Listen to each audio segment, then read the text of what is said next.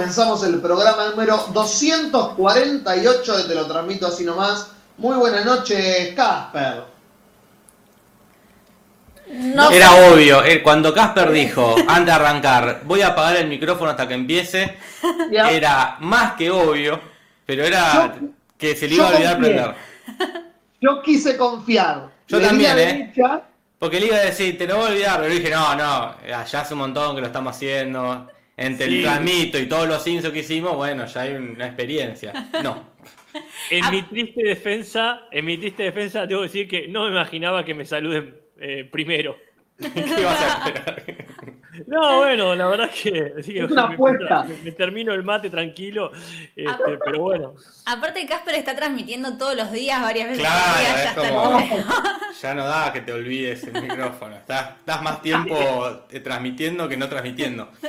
Sí, sí, no, no, da, no da que apague el micrófono en realidad. Eso ya quedó en el pasado. Este, tengo, que, tengo que dejar ir el pasado. Pero bueno, buenas noches, Julis, y buenas noches, Nati, por favor. Buenas noches, chicos. Si le decimos buenas noches también a Euroboro, a Transmutante, a Andrea, a Florencia, a Gaby Cerati, a toda la gente que está en la ventanita del chat, si sos, si, sos un martes a las 21 horas. ¿Un martes? O si. Está, está el, hombre que, el hombre que fue jueves. Claro.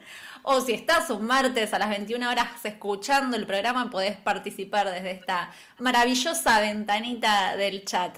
Y antes que me olvide, vamos a desearle un muy feliz cumpleaños al Jesús Fernay, que siempre está ahí colaborando. No sé si estará hoy, que es el día de su cumpleaños, pero le deseamos un feliz cumpleaños. Así es. Feliz cumple Jesús Fernay. Este, gracias a, todos los Muchas gracias a toda la gente. Hace una pregunta que me ofende. A ver. Dice, ¿es raro que los escuche mientras me baño? Por favor. Pero, ¿por qué? A ver, a ver si, si yo estoy bien o estoy mal. ¿Por qué me sorprende esta pregunta? Porque esta pregunta ya se debatió en el programa 5. no, hace mucho.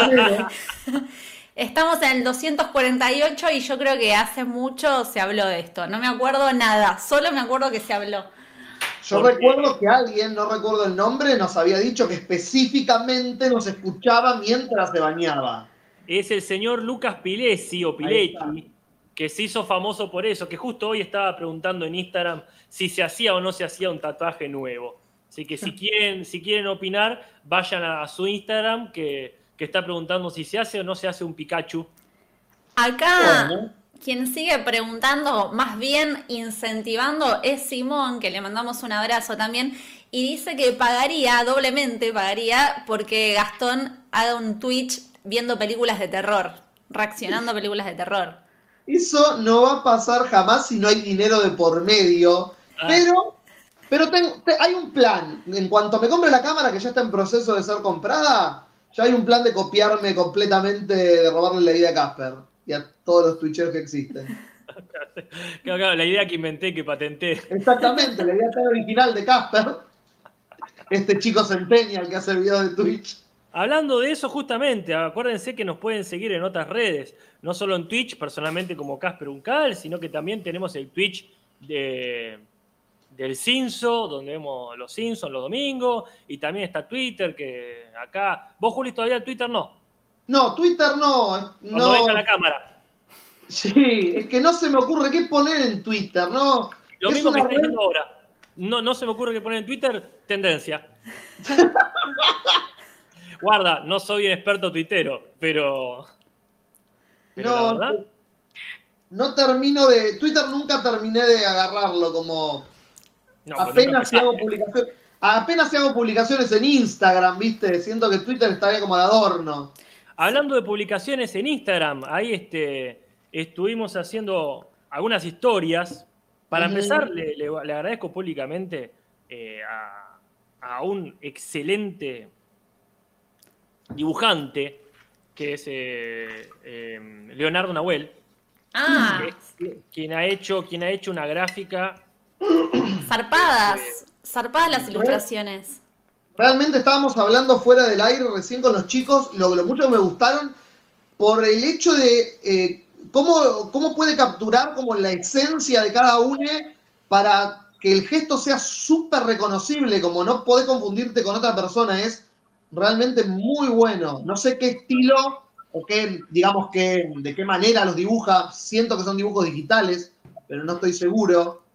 Eh, pero me parecen excelentes, realmente me, gustaron muchísimo.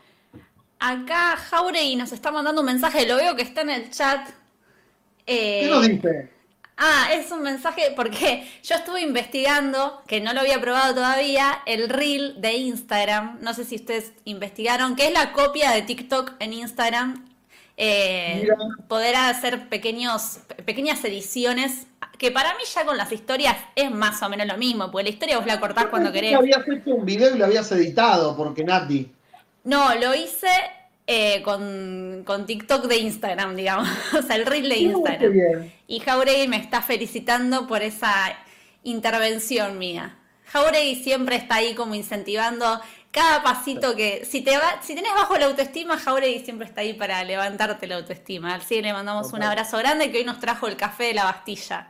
Acá tenemos, miren, mirá, qué pedazo de auspiciante. Hermoso. Encima se le está escapando el olor.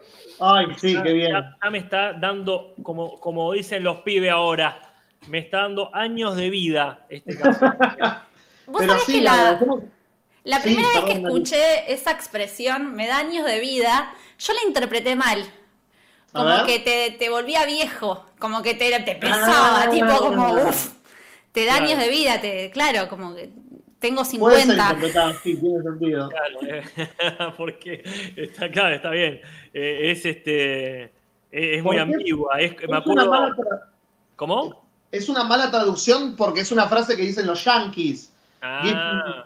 Gives, me life. Esta X cosa me da vida. No, pero me da vida sí uno lo ha escuchado. Me da años de vida, como ya es una evolución que, que es muy, muy específica. Me hace acordar a un texto, a un texto de eh, la Dama del Alba, que el abuelo dice, ya tengo 75 años, y la muerte le dice, ya no los tenés.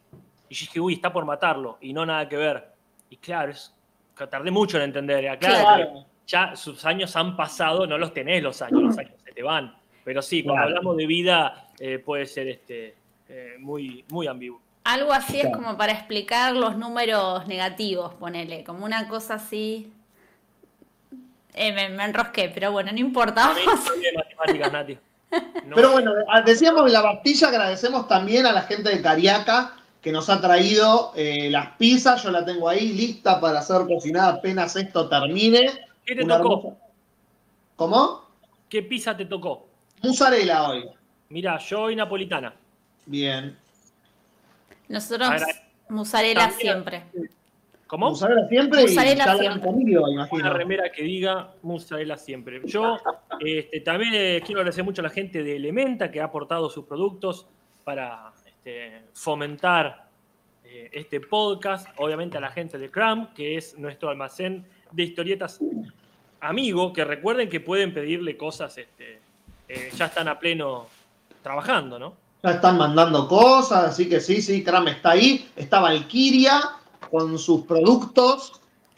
Y Rapelo también, ¿verdad? Pizzería Rapelo. También está muy reactivada. Mirá qué bien esta remera. Esta hermosa remera de la gente de Valkyria, que es una belleza, que ya tenía que estrenarla, pero el frío no me estaba permitiendo. Y ahora que, que, bajó un poquitito el fresco, dije, es el momento justo. Y la gente de Rapelo también reactivó muchísimo, así que a toda esta gente, por favor, métanse en las redes, sigan a Rapelo, eh, sigan eh, a Valkyria, sigan a Elementa, sigan a Chrome, sigan a Cariaca, sigan a La Bastilla. ¿Me faltó alguien? Creo que no. El baile. Bien, vamos a ver los comentarios porque hay mucho para hablar hoy. Vamos a hablar sobre, vamos a hacer un repaso sobre la historia del cine de terror y es muy largo el tema, es muy amplio, eh, es mundial, hay mucha, mucha cosa para decir. Totalmente. Igual debo decir, Nati, que es más amplio cuando se es una persona como vos que, según nos contaste, hiciste hasta un curso. Yo tengo esto, estos son mis, mis apuntes. Yo leí Wikipedia. Nati esto es eh, eh, lo que he extraído de esta, de esta investigación. Eh, no, bueno, yo un poco los cargaba a los chicos que había hecho el curso. En realidad lo que hice fue ver unas clases de la Universidad del Cine de México, que un chabón, el profesor, colgó las yo clases. le mandé un audio a Carlita, ¿eh? yo le mandé un audio a Carlita y le pregunté, che, vos qué sabes todo, ¿qué puedes decir sobre tal cosa? Este, y vos te fuiste hasta México. Y yo me quejé. Y yo me quejé de que tenía que leer Wikipedia. Estuve husmeando en un podcast también que se llama La Hora del Miedo, lo encontré en Spotify, así que sí, fui buscando información por todos lados, pero realmente es algo sobre lo cual no estaba tan empapada, entonces es muy complejo, no sé qué tanto voy a aportar, intentaré hacer lo posible. Ah, bien, bien. Eh, Pero bueno, vamos entonces a leer algunos comentarios del podcast pasado, el de las redes sociales. Eh, acá Tommy Carly, por ejemplo, hace tres días nos dice, propongo humildemente cambiar el nombre del tipoteo por el de Teuconamia o a esta altura cambiar el de Teuconamia por el de tipoteo. ¿Cómo va, el un pro- juego. ¿Cómo va el proceso de establecer Teuconamia como una palabra real? Eh, Yo- bien, Yo lo metí, todavía no salió el resumen de Divergente, pero Bien. lo metí ahí, metí dos veces. En, dos contextos distintos. Bien. gracias Yo- yo- Jorge. Yo, hice mi aporte. Bien. Sí, sí, y es eh, muy, muy valioso. Me, me intriga muchísimo qué va a pasar después de que todos los millennials y centennials este, escuchen. Agarrarla. Ay, voy a hacer lo mismo, me había olvidado, pero tengo que sacar el episodio 18 de Natalia lo arruina todo, que lo estoy haciendo, así que la voy a meter ahí. No, yo, Sí. yo lo tiré en Twitter, pero bueno, como dije, no soy hábil tuitero, entonces este, no, no creo que llegue a ser tendencia por eso, pero sí. Yo, yo no La- sé cómo ayudar. Vos lo metés ahí en el medio de algo y la gente dice, che, pero estuve, es hermoso, porque un par dijeron, che, Casper, todo bien, pero eh, lo, lo googleé y no encuentro. Y ya imaginarse a la gente googleándolo. Eh, Ahora hay que inventar el backstory. Es que ahora hay que inventar el backstory, el por qué no está en internet. La conspiración de la Real Academia de la Lengua para que no se conozca la palabra, tipo el nombre de la rosa. Ya que hablas de eso y hablando ya que hoy hablamos de terror, muy bueno el video de Parkman, no sé si lo han visto, Aún Eh, no lo vi. que habla justamente sobre una, una película que no se puede encontrar, que parece que existe pero que no, sobre el Pitufo Enrique, ¿no es cierto, Jorge? Y lo estaba viendo, vi la mitad y vine para acá. Pero sí, sí, venía muy bien. el- la, la- la biografía del Pitufo Enrique. Hermoso, no puede Qué fallar. Hacemos este una colaboración con Jorge Sí. y, y Tomás Baliña también aparece, así que vayan al canal de Parkman en un rato y peguen una chusmeada. Bueno, perdón, estoy demorando el asunto. Comentarios. Eh, acá Winstelar dice, extraño mucho a la botonera y que saluden a Centurión y a René. Les vamos a mandar saludos a René, no a la botonera, pero también a, a Lumen, que se lo extraña. Le vamos a mandar un gran abrazo. Y para mí hay que soltar, hay que soltar las cosas que ya pasaron. Hay que soltar la botonera. Alumen. No, Alumen, no. No, no muy áspero, Nati. Eh, sí, yo estoy de acuerdo, Nati, porque fue tema la botonera con, con todo esto. O sea, Sí, hay sí. cosas, hay cosas que claramente van a tener que volver, como por ejemplo Lumen, que no, este, ya el chistecito de lo hacemos casero, lo hacemos casero, no se aplica más para la, la realidad. Pero No. la botonera, gente, hagámonos la idea que es parte de una época, que si vuelve en todo caso será de una manera muy distinta, ¿no? Claro, como todo. Mutado. Están diciendo que se escucha mal mi micrófono, pero no así el de Nati. O sea, pero eh, da la casualidad que es exactamente el mismo micrófono. Eh, yo no, no sé si me tengo que acercar más, pero, Capaz que estás es- hablando desde muy lejos vos. pero es- eh, les recuerdo es, el, es este, es el mismo. Capaz que sí, ya te lo tienen más cerca todo. Eh, Por estas cosas nunca soltaremos a Lumen. no, no, pero Claro. Bueno, ¿otro comentario, Casper? Dale, acá, bueno, por suerte no, no he visto comentarios muy largos que Julis tenía esa preocupación, Siempre. eh, pero en general eh, se mantienen así. Por ejemplo, Federico Abayay hace seis días nos dice, hola genies, creo que WhatsApp es el MSN de hoy. Antes para chatear con la otra persona necesitabas su mail, hoy necesitas su número. ¿Se imaginan en una futura actualización WhatsApp incluya el zumbido y tiene la llamada? Y ya Aunque está. un toque intenso. Muchas felicidades para todos, dice acá. Muchas Eh, gracias. Yo me acuerdo, con Nati hemos charlado de esto, eh, cuando eh, el WhatsApp pasó de ser algo que ni en pedo le dabas a una persona desconocida y cuando uno empezó a aflojar, ¿no? Y sí. Como todos vamos cayendo en que es normal y listo, hay que aceptarlo, te quedas afuera de todo. Es que sí, me acuerdo que pasamos. El gran paso fue cuando lo empezamos a poner en- para los talleres, para el escudo, para todas las cuestiones laborales, donde empieza a tener como una difusión mayor tu teléfono, pero sí, llegó un momento que, que ya fue. Ya fue todo. Ya fue todo. Bueno, terminamos con un comentarito más para entrar en el tema. Acá Kevin Coronel nos dice, léanlo musicalmente, ¿querés pizza y no sabés dónde comprar? Cariaca, Cariaca, Cariaca, Acepto una pequeña comisión por el jingle. Si los de Cariaca no empiezan a usarlo mañana, eh, estaría muy decepcionado. Ah, hay, que, hay que decirle, sí, totalmente. Hay que hacer el desafío o algo así.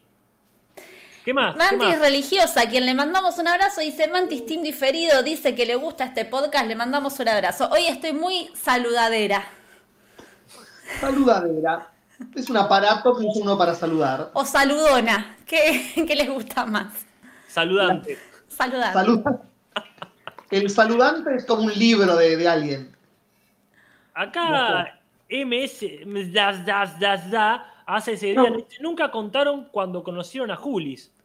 Pero este, la verdad, la verdad que tengo la sensación de que sí. Sí, lo, lo, a- abajo le contestan justamente que sí, en el podcast, aquel podcast de las preguntas y respuestas, que Mm. hablamos de cómo nos conocimos entre todos, ahí está esa historia para que la quieran saber. Muy bien. Eh, antes de empezar con el tema, yo quería nombrar dos boludeces, así que podrían entrar como en la vieja sección de noticias y trailers, que ya casi que no hay trailers, pero no sé, los chicos creo que no lo vieron. No sé si Jorge vos lo viste. El tráiler de la película de Kaufman que se va a estrenar en septiembre. Estoy pensando en el fin de las cosas, creo que se llama una cosa así la película. Eh, y me, me atrajo mucho, me genera un entusiasmo. Vieron que en la cuarentena pasan tan pocas cosas que cuando sucede Sí. algo así, como un estreno de alguien que querés que se estrene, es como que te, te genera una adrenalina. Claro. Sí, creo que se llama eh, Estoy pensando en terminar con las cosas, como estoy pensando en matarme, sería. Ah, yo Ah, pensé uy, más no. apocalíptico, como en el fin de las cosas, como... Tu interpretación, Juli, me, obliga a decir. ¿Querés hablar de algo? No, no, yo no, yo estoy bien, por suerte. No estás Pero creo que, creo que I'm thinking about ending things sería como la traducción más literal, sería estoy pensando en terminar con todo. En el tráiler hay un momento muy lindo que mm, lo cuento, o sea, pues no estoy po- spoileando nada, pues no vi la película, vi solo el tráiler, pero son esos trailers bastante largos y es como una especie, de- se genera la idea de una primera cita. Bueno, una primera cita no, porque en realidad ella va a conocer los padres de su novio. Lejos de una primera cita, ¿no? Me- me sal- O una primera cita muy rara. Sí, yo sí, sí. lo Como estoy comedia, recordando. comedia dramática puede funcionar. La primera cita y están los padres, bueno. Y está ella en la casa, se genera todo un clima muy Kaufman, muy denso, de que algo va a pasar, tensión, tensión, y de repente están viendo fotos y la piba se ve a ella de chiquita. Y el chabón le dice, no, ese soy yo. Como que hay una foto, una premisa que a mí me encantó. O sea, como que de repente yo voy a la casa de los padres de Jorge por primera vez y vi una foto de mí. Igual somos muy diferentes como para confundirse. Pero realmente ves la foto y tranquilamente podría ser él o ella, la personita que- niña que está ahí en esa foto. Y me encantó. O sea, estoy ahí como muy ansiosa por esta peli. Muy bien. Wow. ¿Y, y qué otra cosita? Que están diciendo que se va a estrenar o que están haciendo una serie, la gente de The Office, sobre la cuarentena. No sé si escucharon. Ah, no, no escuché. Así que eso también, últimamente cada tanto por ahí para los episodios de Natalia Lorna todo veo un pedacito de The Office como para agarrar algo y me, me causa tanta gracia, o sea, como que nunca envejece y siempre la disfruto como si la viera por primera vez eh, The Office, así que también me genera como un poco de intriga y de, de adrenalina. Claro. Sí, yo me acabo de dar cuenta que tenía un lápiz en el pelo. Los trucos de Casper. no. Me olvidé que iba a decir. Bien. Quiero Eh, que por el resto del podcast vayas, ¿Cómo? sacando cosas. quiero que por el resto del podcast vayas sacando cosas de tu pelo en distintos momentos. No me tientes, Juli. Eh, no, yo iba a decir, como les contaba antes de, de prender este, el podcast, esto de, de la- el inminente estreno de Mulan, que está revolucionando ahí este, a Disney Plus. Así es. Se viene Mulan. ¿Cuándo era, Nati? Eh, supuestamente el 4 de septiembre, 4 de septiembre. después del cumpleaños de Jorge. Claro. Miren, este, yo creo que la gente va a hacer lo mismo que pasó con el de Mandalorian. Que hubo un- una, ¿cómo se dice? Una suscribida masiva. Y después fue, bueno, muy lindo Mandalorian, todo muy rico Disney, pero nos vemos la próxima. En Disney. Nos vemos en Disney. Eh, y no sé, yo creo que por ahí van a empezar a tener más auge estas plataformas. Como- Y si todas las películas se empiezan a estrenar así, sí. Igual Sí. la plataforma cuenta con eso, sabe que mucha gente se va a conectar solo por eso y cuenta con el flujo que ya, bueno, ya fue, que ya está, no me voy a bajar de esta. Eh, pero sí, eh, es la, la gracia de esos siete días gratis que te dan todas estas plataformas, es que pasa la semana y decís, bueno, ya está.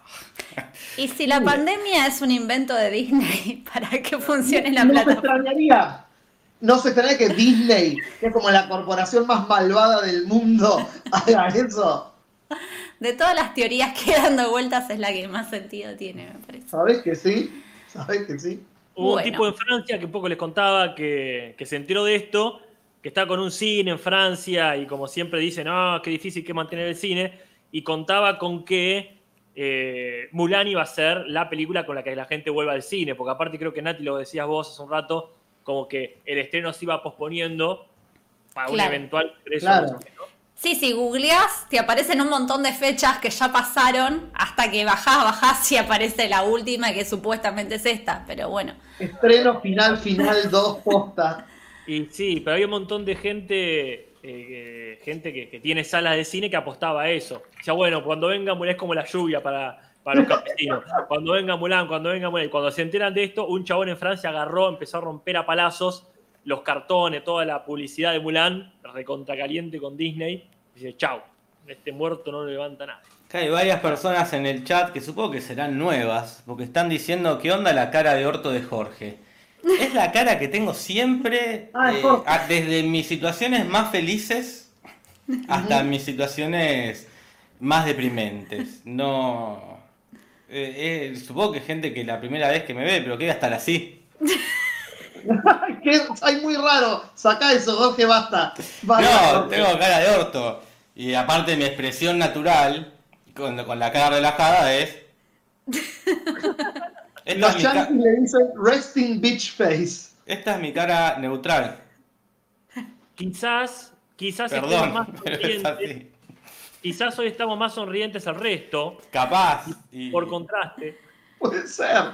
Pero igual, para quienes escucharon esta última, estas últimas tandas de podcast, eh, Jorge siempre en la primera parte está como más escuchando, dándonos espacio, porque No, no, soy un invitado. Claro. Que estoy acá porque tengo el... eh, Soy como el que tiene la pelota. como que Claramente. me invitan a jugar. pero siempre como que al principio, después es como que va... No basta, Jorge, basta, en serio, me asusta. es peor. Me despierto y lo veo así parado al lado de la cama. Cagazo. ¿Se ha usado ese recurso? Porque es bueno generar un personaje que está con cara de orto la primera media hora de la película. Y de golpe, Y de golpe. De golpe está absolutamente sonriente. Y dices, bueno, está bien, está sonriente, quizá le pasó algo, pero, pero la película dejó muy claro que, que su No. cara era de orto. También hay algo que hay que pensar que, el- que estamos justo en el mismo cuadrito y somos muy contraste en ese sentido, Claro, porque sí. yo soy de estar siempre como medio acá. Ah, es como que esté con una persona que esté súper bronceada. Y van a Claro. decir, che, qué blanco que está Jorge. Sí, no es que esté más blanco antes, que bueno, y acá pasa lo mismo. Nati está siempre sonriente. Yo no estoy ni aburrido, la estoy pasando mal, estoy. Esta es mi cara. está. Relajado. Un montón. Vamos a hacer al revés, Ah. Ahí está. pero no puedo, no puedo hablar. Después, quiero que la gente de la comunidad haga captura de pantalla de los dos momentos y encuentre las siete diferencias. Bien, arrancamos con el tema. Vamos a arrancar entonces la historia del cine de terror en el tema. Nos hemos repartido en, épocas y a, a mí me tocó el principio. Los comienzos, los orígenes del cine de terror. Así que me disculpo por adelantado porque me van a escuchar hablar un rato largo. Tranqui, tranqui, te vamos a interrumpir. por favor, les pido. Eh, pero bueno, uno dice, ¿cuándo empezó el cine de terror? Y uno se pone a investigar, uno siendo yo, y me entero que el cine de terror empieza en 1890. En la época, en la década del 1890, empieza el cine de terror a través del señor eh, Georges Méliès. Georges Méliès, famoso por aparecer en la película Hugo, para aquellos que ven cine. Interpretado por Ben Kingsley, ¿no? Interpretado por Ben Kingsley. Y más famoso por hacer la película de La Luna con el cohete en el ojo, no me acuerdo del, nombre. Así, así se llamaba, pero francés. Pero francés. Le moon avait le cohete eh, en le ojo. Ojo. Ahí está. Eh, pero Amélie es uno de los primeros que hace un corto en, obviamente, cine mudo, blanco y negro, que se llamaba La Mansión del Diablo o La Casa del Diablo en 1896 y es el que empieza a hacer este tipo de cortos y sigue haciéndolos durante toda la década de 1890. Japón empieza a hacer en 1898 algún tipo de cortos por el estilo. En Japón, Japón, eh, con cortos que se llaman Jinshin no Sosei o Bakejiso, que eh, significan la resurrección del, cadáver, o Jiso el fantasma, eh, cortos de Jiro Hata, andás a ver quién es ese hombre, pero mis respetos. Em, pero sí, empiezan ahí en Francia con Méliès y en Japón con este tipo. Hay gente muy ladrona, perdón que interrumpa, hay gente muy ladrona, seguramente defensores acérrimos del cine de terror, que es el, primer este, cortometraje era de terror. El de los hermanos Lumière. Pues ah, si la gente se asustó, es de terror. Claro. Por mito de la gente que ve la locomotora que viene y se asusta. Entonces la gente que defiende a ultranza el cine de terror dice, no, no, nació con el terror el cine. Era miedo por lo nuevo en ese sentido, no miedo por el género. Eh, por ese criterio, la bicicleta es un arma. Pues ya se mató en bicicleta un tipo cuando la inventaron, entonces mata gente, es un arma. Está bien. Eh, después en España hay un hombre segundo de Chomón, eh, que empieza a hacer cortos eh, bastante como Satán se divierte o La casa hechizada, que son, Satán se divierte parece una comedia de porcel de, Argentina, eh, y se hace muy famoso el tipo, empiezan a venderse internacionalmente sus cortos porque es uno de los primeros, junto con estos dos, que empiezan a meterse en esto. Melier. Me pregunta Julis acá, Cecilia Bocchio dice: ¿Por qué mirás tanto para arriba, Julis? ¿Tenés el machete en el techo? obvio, no en el techo, pero yo acá tengo el celular por el que estoy transmitiendo y por el que ustedes me están viendo. Acá arriba está la tele que me funciona a mí de monitor de la computadora. Ergo, tengo el machete, obviamente, porque no me sé todo esto de memoria. Eh, tengo la guía de lo que estoy diciendo para no equivocarme y tirar cualquiera como suelo hacer. Estaba la abuela con el cartelito, como pasando carteles. Hablando de carteles, perdón, medio que ya pasó el momento, pero el Chapi me había pedido que este, si no podíamos hacer la gauchada de difundir su, su, taller virtual que está haciendo.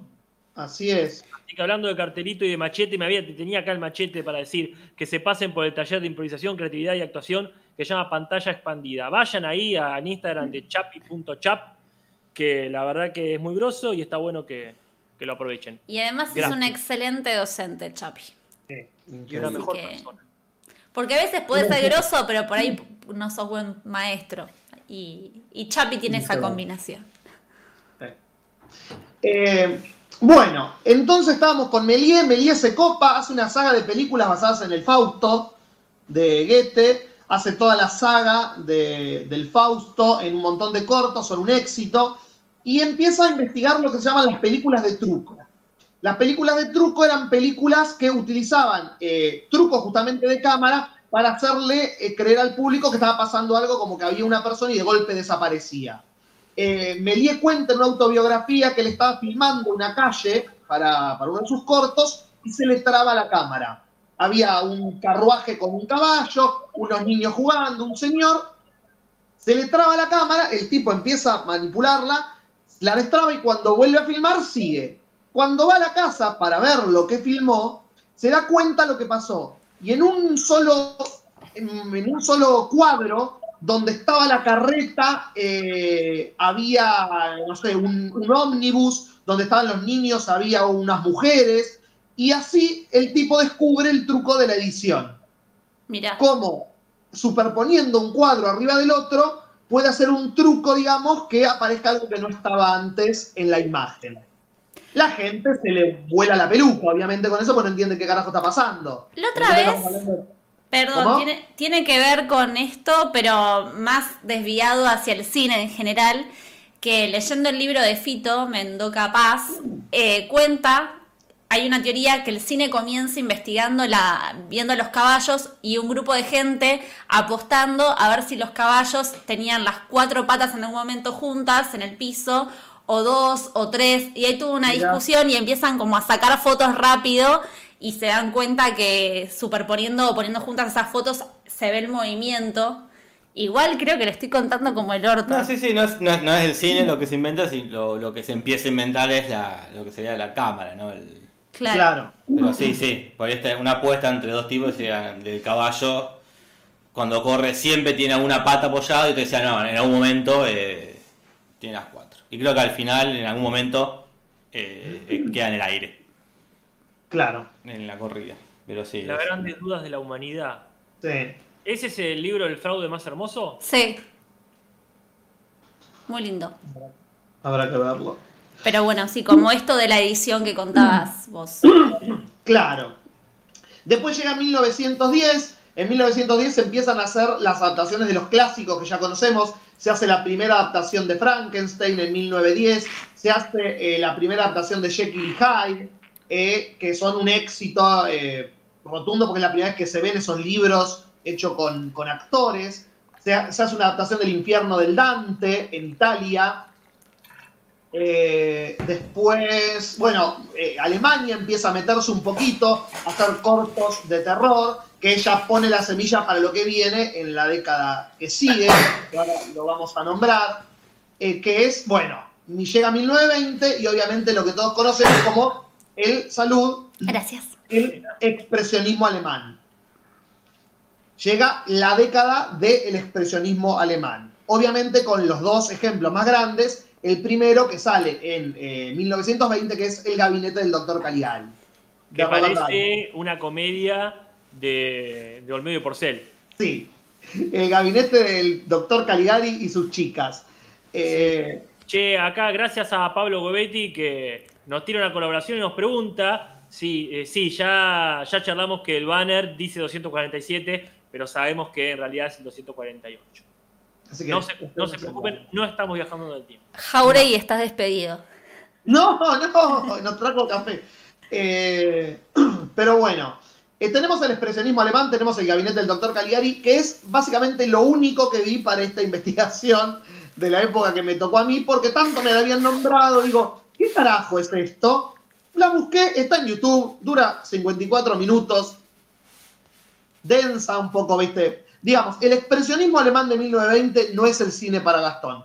Eso quedó claro después de ver esto. No es lo que yo aprecio. Pero entiendo, bueno, es la primera película con un giro inesperado en el final, por ejemplo, como que inventa el plot twist la película. La eh, estética a mí me encanta, como toda esa estética de esa época, me parece hermosa. De hecho, eh, hice una obra una vez, un unipersonal. Eh, Lumen la vio, me acuerdo así, de las pocas personas que vieron porque le hice muy, hice muy poquitas funciones, más participando de otros eventos, y tomé un pedacito de ese momento que sale ella como de una ostra bailando. ¿No hay, o me estoy confundiendo con otra película. Capaz que con Nosferatu te, estás, confundiendo. Me estoy confundiendo con. Pero es más o menos lo mismo. Es la misma. Es de Nosferatu porque es la que iba justamente a mencionar a continuación en 1922. Eh, F.W. Morno hace Nosferatu, digamos, la más conocida por la actuación de Max Shrek y el mito después que se genera de que el tipo era un vampiro de veras y toda la bola y la película con Willem Dafoe.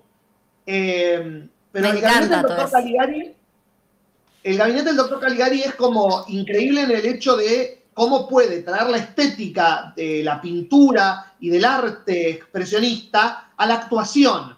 Cómo inventa un género que no existía, en el sentido de que los dos actores, tenés dos actores, el doctor Caligari y su monstruo, digamos, el sonámbulo, que son los que actúan en estilo eh, expresionista. Pero el resto de los actores actúan naturalísticamente, lo cual hace que se note más la actuación de ellos dos, que están Es lo todos... que decíamos hace un rato de, de las caras de Jorge y de Nati. Exactamente, se nota más por, la, por el contraste. Pero bueno, están muy buenos en ese sentido, las calles, la estética, como todo angular, todo raro, todo extrañado.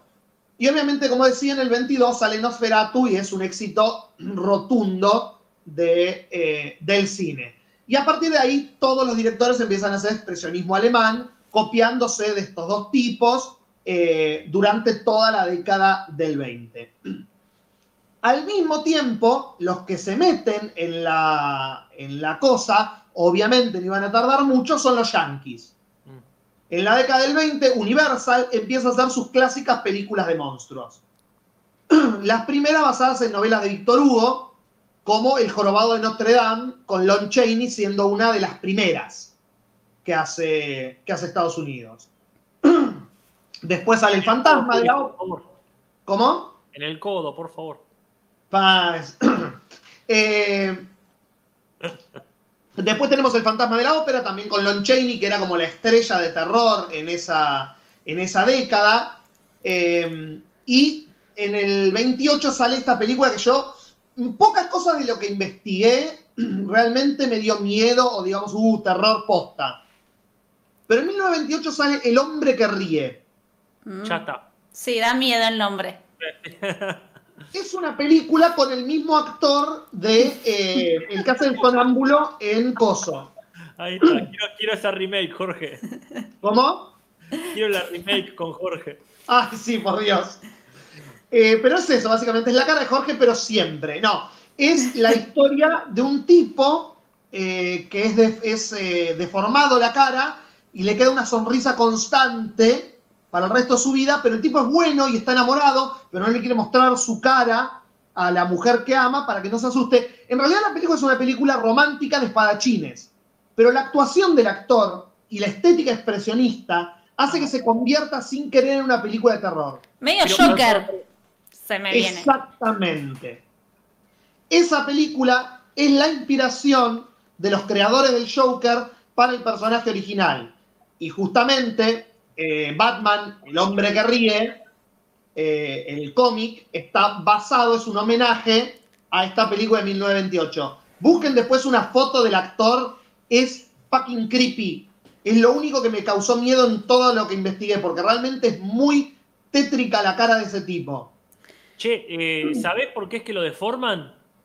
Eh, sí, lo deforman porque lo atrapan unos eh, mercenarios eh, que le roban y para castigarlo por una pelea que tienen cuando lo agarran, deciden "Ah, ahora vas a ver y le cortan toda la cara.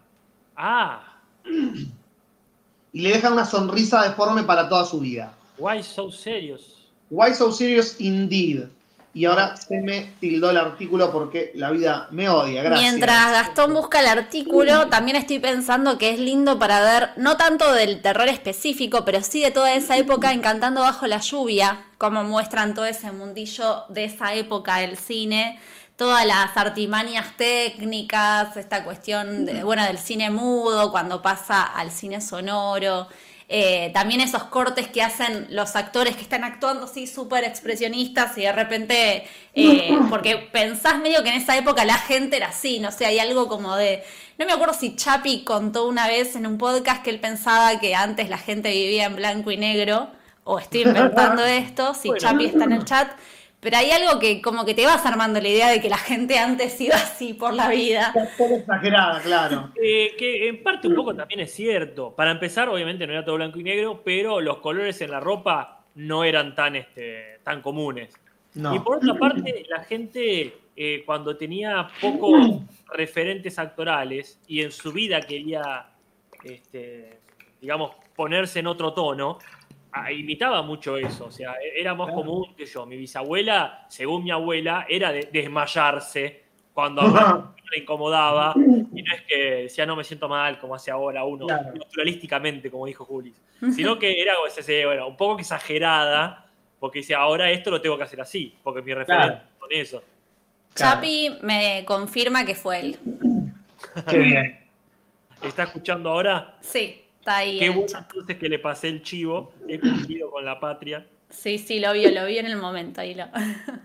sus clases virtuales. Eh, Muy bien, llegamos a los años 30. Y los años 30 son la época de- dorada de las películas de monstruos de Universal. Todas las películas que conocemos salen en esa década. La primera es el Drácula de Bela Lugosi, conocidísimo, cliché, digamos, Drácula muerto pero feliz. La comedia de Leslie Nielsen es básicamente un copy-paste de esa película, pero con chistes. Si uno quiere ver los orígenes de esa película, no es el Drácula de Coppola, sino el Drácula de Bela Lugosi.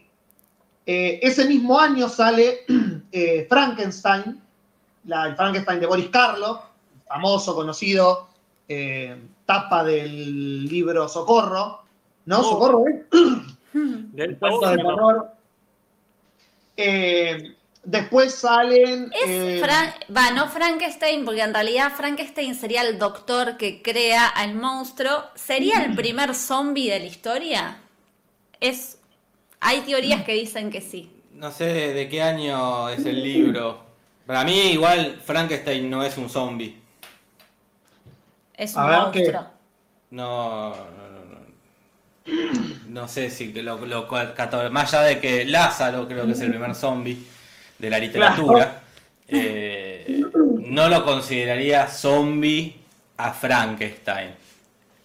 está no sé bien. si es un muerto, un no sé, un muerto vivo, es es una cosa rara, para mí no. no sé, ¿De qué año es el libro? Y es de 1800 y pico, a ver. Eh, Mil- 1880, creo. 18, no, 1818, espérate, lo tenía por acá. Para mí los zombies son, bast- Creo que son 18. bastante viejos. Eh, no, eh, Claro, quizá no en la literatura, pero culturalmente el zombie es mucho más viejo porque es- tiene que ver con la cultura. sí, sí, y seguramente hay algún libro, novela sobre zombies, no zombies a los Joe Romero, pero sí zombies, hay- los haitianos y eso que son como los, los orígenes. 1818. Re viejo. Súper viejo es. Para mí no es un zombie Frankenstein. De la Mary Shelley. De la Mary Hay que preguntarle a él cómo se autopercibe. Como tal cual. Exacto, exacto. Bueno, siguen las películas basadas en cuentos de Edgar Allan Poe, como Los asesinatos de la Rumor, también con Bela Lugosi. Bela Lugosi y Boris Karloff básicamente hacían todo en esa época.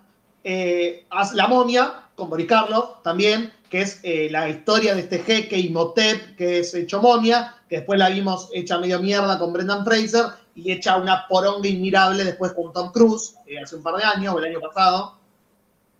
Y esas son las grandes películas de terror. En el 33 sale El Hombre Invisible, con Claude Rains, más conocido por, por Casablanca. Eh, ¿Cuál, cuál es? el amigo de él que lo ayuda, ¿El francés? el francés, exactamente. Mira que. Exactamente, sí. Después, bueno, en el 35 sale La novia de Frankenstein, con el peinado icónico de, de Elsa Lancaster, de la actriz, eh, que es un éxito. eh, hasta el día de hoy, según los críticos, La de Frankenstein es considerada como la mejor secuela de la historia del cine, porque superó en calidad y en éxito a la original, inclusive, cuando salió. Después sale la primera película del Hombre Lobo, El Hombre Lobo en Londres, como que todas, los tipos van marcando como todos los monstruos que existían, que había un libro, tenemos que hacer ahora la película. Y van pa, pa, pa y hacen todo. Después empieza a decaer un poquito porque empiezan las secuelas. Porque todo lo que hicieron hizo, hizo tanta plata que dijeron, tenemos que hacer más. Es Esto es como Marvel y DC de los últimos años. Totalmente, es el mismo, la misma idea. Tenemos que exprimir esto hasta que sea una porquería. Y eso es básicamente lo que hacen. Sale la hija de Drácula, el hijo de Frankenstein, el primo de la momia, el vecino del hombre lobo. Todas películas y cada una va teniendo un poquito menos de éxito que la otra, porque la gente por más que no había muchas opciones, se va cansando un poquito las bolas. encima, a, a todo eso estaba Abbott y Costello, que hacían películas. Abbott y Costello conocen a Frankenstein. Abbott y Costello conocen a Drácula. Abbott y Costello conocen. Era como, sí, era, exprimamos esto hasta, Gracias, muerto. Jorge. Gracias, Jorge, porque justamente eso es lo que pasa en los 40. Claro. Con eso iba a seguir justamente porque ese es el declive. Ahí empieza el declive de las películas de terror, cuando empiezan a hacer todas estas películas de Abbott y Costello y sus amigos, que si alguno está escuchando alguna similitud, es básicamente lo que robaron los directores argentinos que hicieron Mingo y Aníbal contra los monstruos. Mingo y Aníbal la mansión embrujada y todo eso es básicamente una copia de estas películas de Abbott y Costello con los monstruos. Mm. Y todo se empieza a ir a la mierda. Toda la gente lo empieza a dejar de ver, se hace la mujer invisible, el fantasma de Frankenstein, empiezan a, películas donde Frankenstein conoce a Drácula, es una buddy movie, como se empieza a ir toda la mierda. Alguien, perdón, antes que sigas, para que no se pierda en el chat, eh, colaborando en el super chat, trae una polémica, o sea, está revolviendo mierda esa persona, básicamente. Pero estaría bueno que lo leamos porque pagó para que se- Ay, ¿qué dijo? Sí, ¿qué dice? Momia es igual zombie, es como decir churro es igual factura. Pablo Gobetti. Totalmente. Solo, solo por la segunda parte de su frase voy a decir que está completamente en lo correcto. Sí, una momia no Es es un zombie. Es Pero ahí, un churro es está, una ahí está el tema. Eh, la momia ya, no es un zombie porque este, tiene su personalidad y qué sé yo, pero después tenés las momias que, que no piensan, lo- los, los- las momias secuaces, digamos, ¿no? Claro. los- Y esas, y esas son más del lado del zombie. Ah, igual la- un- el zombie no, no es una característica que no piense. Es, a ver, no, no es una, no es una característica, característica obligatoria. Claro, no. Sí, sí, puede No es obligatorio, no. pero es la, es, es, es la característica más común. Es el Claro. cliché, si querés. ¿Es que? El cliché. Es claro, el cliché. Pero- Porque eso, cuando uno dice estoy zombie, no porque esté muerto y revivido, sino porque está ahí sin Sí, sí. pensar claramente. Pero sí, totalmente que hay zombies y zombies. Hay zombies y zombies. Eh, bueno, el declive es la década de los 40, la gente empieza a mirar mucho menos películas de terror. Llegan los 50 y empieza a aparecer otro género, que es la película del apocalipsis. Las películas de in- invasiones alienígenas, mutaciones en la gente, y salen películas como La criatura de la Laguna Negra, La Mancha, y en 1956 el clásico La invasión de los usurpadores de cuerpos. Que después Roger Corman creo que la hace de vuelta, hace la remake más conocida. Esa es la que está la que está Sutherland. Lo que está Donald Sutherland, exactamente. Mucha gente está ahí. Sí, la verdad que sí. ¿Es Mucho la que está el de la mosca? Jeff Goldblum. ¿El de la banda? Ah, No, el pelado, ¿cómo se llama? Gustavo Novelli, ¿cómo se llama? ¿Cómo se llama? Posta, jamás. Nadie sabe. Guillermo Novelli. Guillermo Novelli, no Gustavo. Ahí ¿Por está. qué mi cerebro guardó esa información? ¿Por qué lo tiró con tanta rapidez? No me acuerdo el cumpleaños de mi madre, pero me acuerdo del cantante de la voz. La adolescencia. La adolescencia debe ser eso. Los vi en vivo en San Bernardo desde el balcón de un departamento.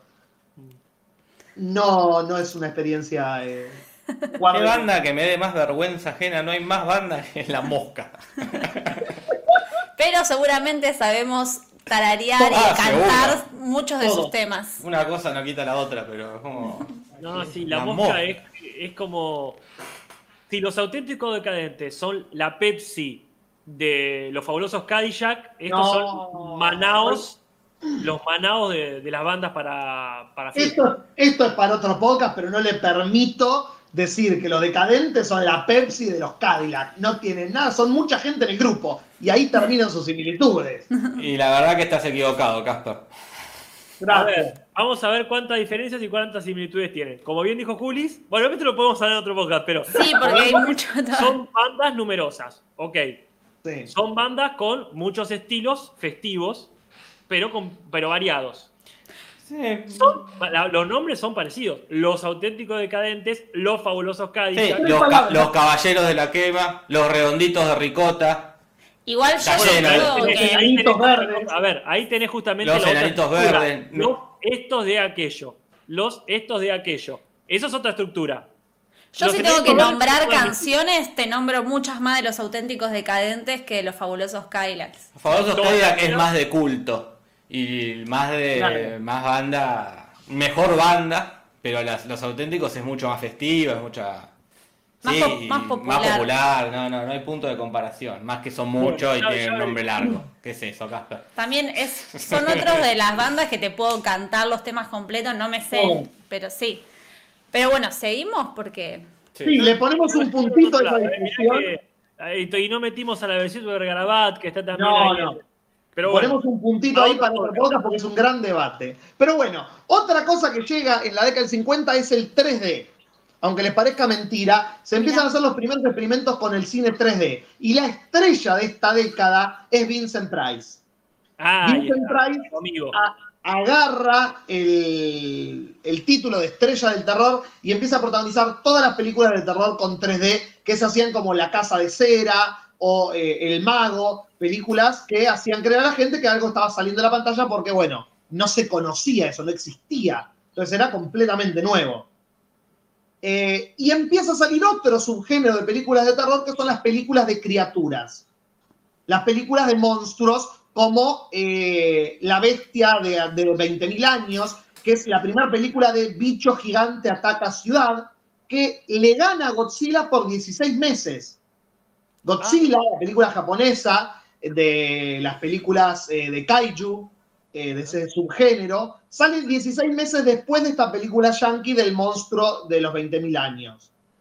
Eh, pero sí, si hablamos de películas de bichos gigantes, estamos hablando de las películas de kaiju del cine japonés, que nos trae Rodan, Motra, Godzilla y todo ese subgénero de eh, películas de terror de monstruos gigantes atacando lugares. A finales de los 50, el terror se empieza a mezclar con la ciencia ficción. mm, El género de la ciencia ficción empieza a copar la parada, entonces el terror y la ciencia ficción empiezan a confundirse. Porque eh, lo primero que sale en ese género es en el 58 La Mosca. La original, no el grupo, No, claro. no el grupo, Jorge. Hay muchas, muchas opiniones, y muchas oportunidades de que se confunda en este podcast la banda. Sí. Pero este es La Es- Mosca yo con... creo que es un mensaje. hay, hay- hay algo ahí. No te lo voy a negar. Una señal Pero- de algo, no sé de qué, tal cual.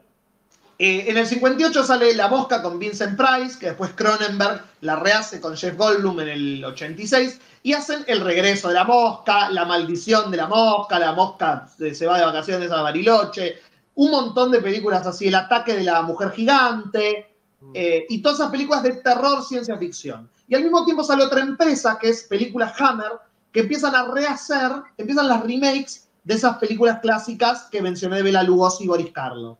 Porque aparece la figura de Christopher Lee. Aparece la figura de Christopher Lee y Peter Cushing, que empiezan a tomar de Vincent Price el título de Estrellas de Terror y hacen eh, el Drácula de Christopher Lee, Frankenstein, con Christopher Lee como la criatura y Peter Cushing como el doctor. Pero el cine todavía estaba en ese género de, bueno, estamos viendo cine, pero ya tenemos la tele. mm. En los 50 la gente ya veía televisión. Y la televisión empieza a copar la parada. Porque sale la figura de la serie Alfred Hitchcock Presenta. Y con Alfred Hitchcock Presenta, que tenía capítulos de ciencia ficción, de drama, pero el terror era como de lo que más abundaba. Y la gente empieza a consumir eso y a dejar de ir al cine tanto.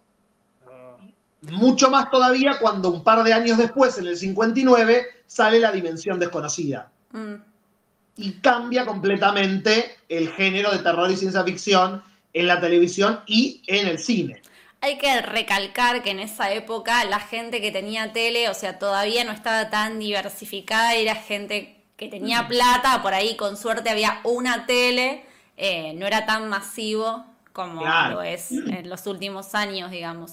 Y lo mismo el cine, que me acuerdo que leímos en el libro de Fito Mendoza, eh, cómo el, el pochoclo salva el cine, porque también hay una cuestión de la entrada del cine que no todo el mundo podía pagarse la entrada y para sostener el cine en sí mismo y que la entrada pueda valer más barata, cuando empiezan a vender pochoclo, empiezan a sostener la industria. Mira, mira qué bien. Datitos de, de. Fito. Datitos de Fito. Datitos de Fito, qué lindo. Los Fito Datitos. Fito Datitos.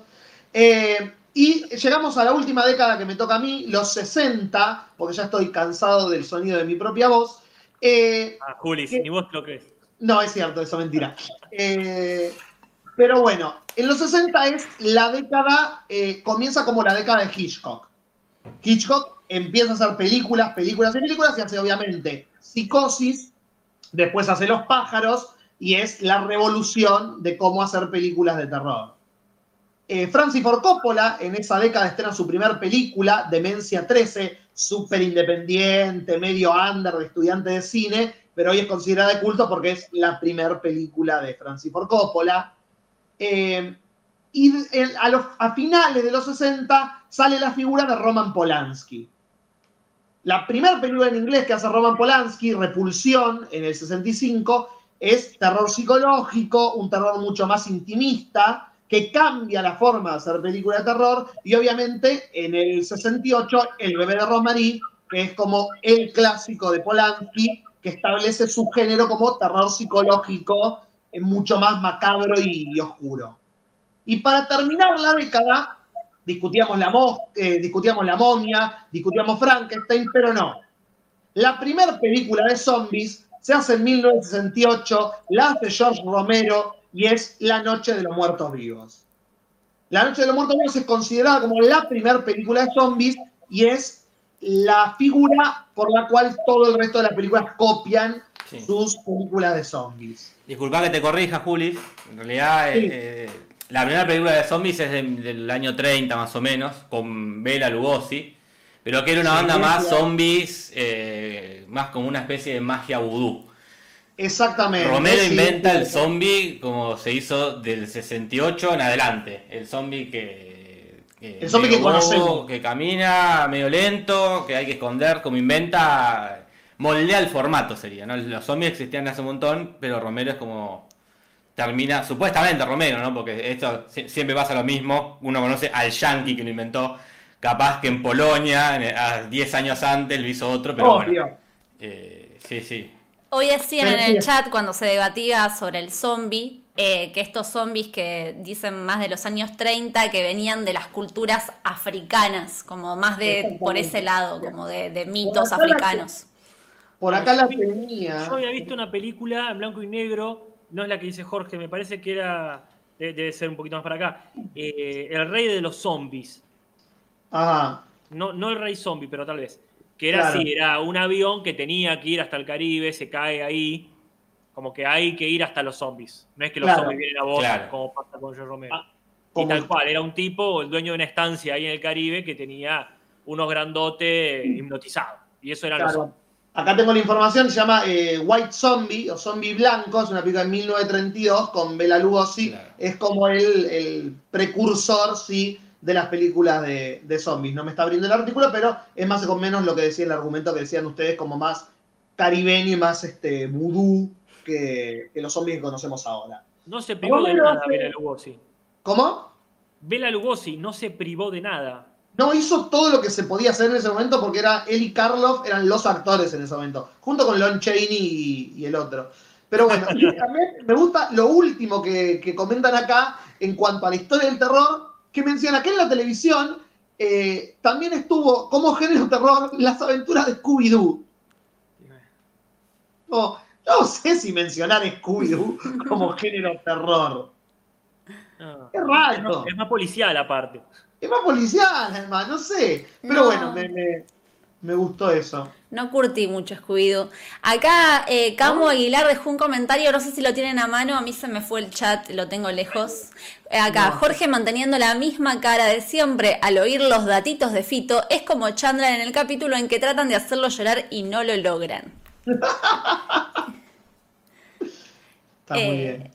Pero bueno, ahí termina la parte de la investigación que me tocó a mí cuando termina la década del 60. Bien.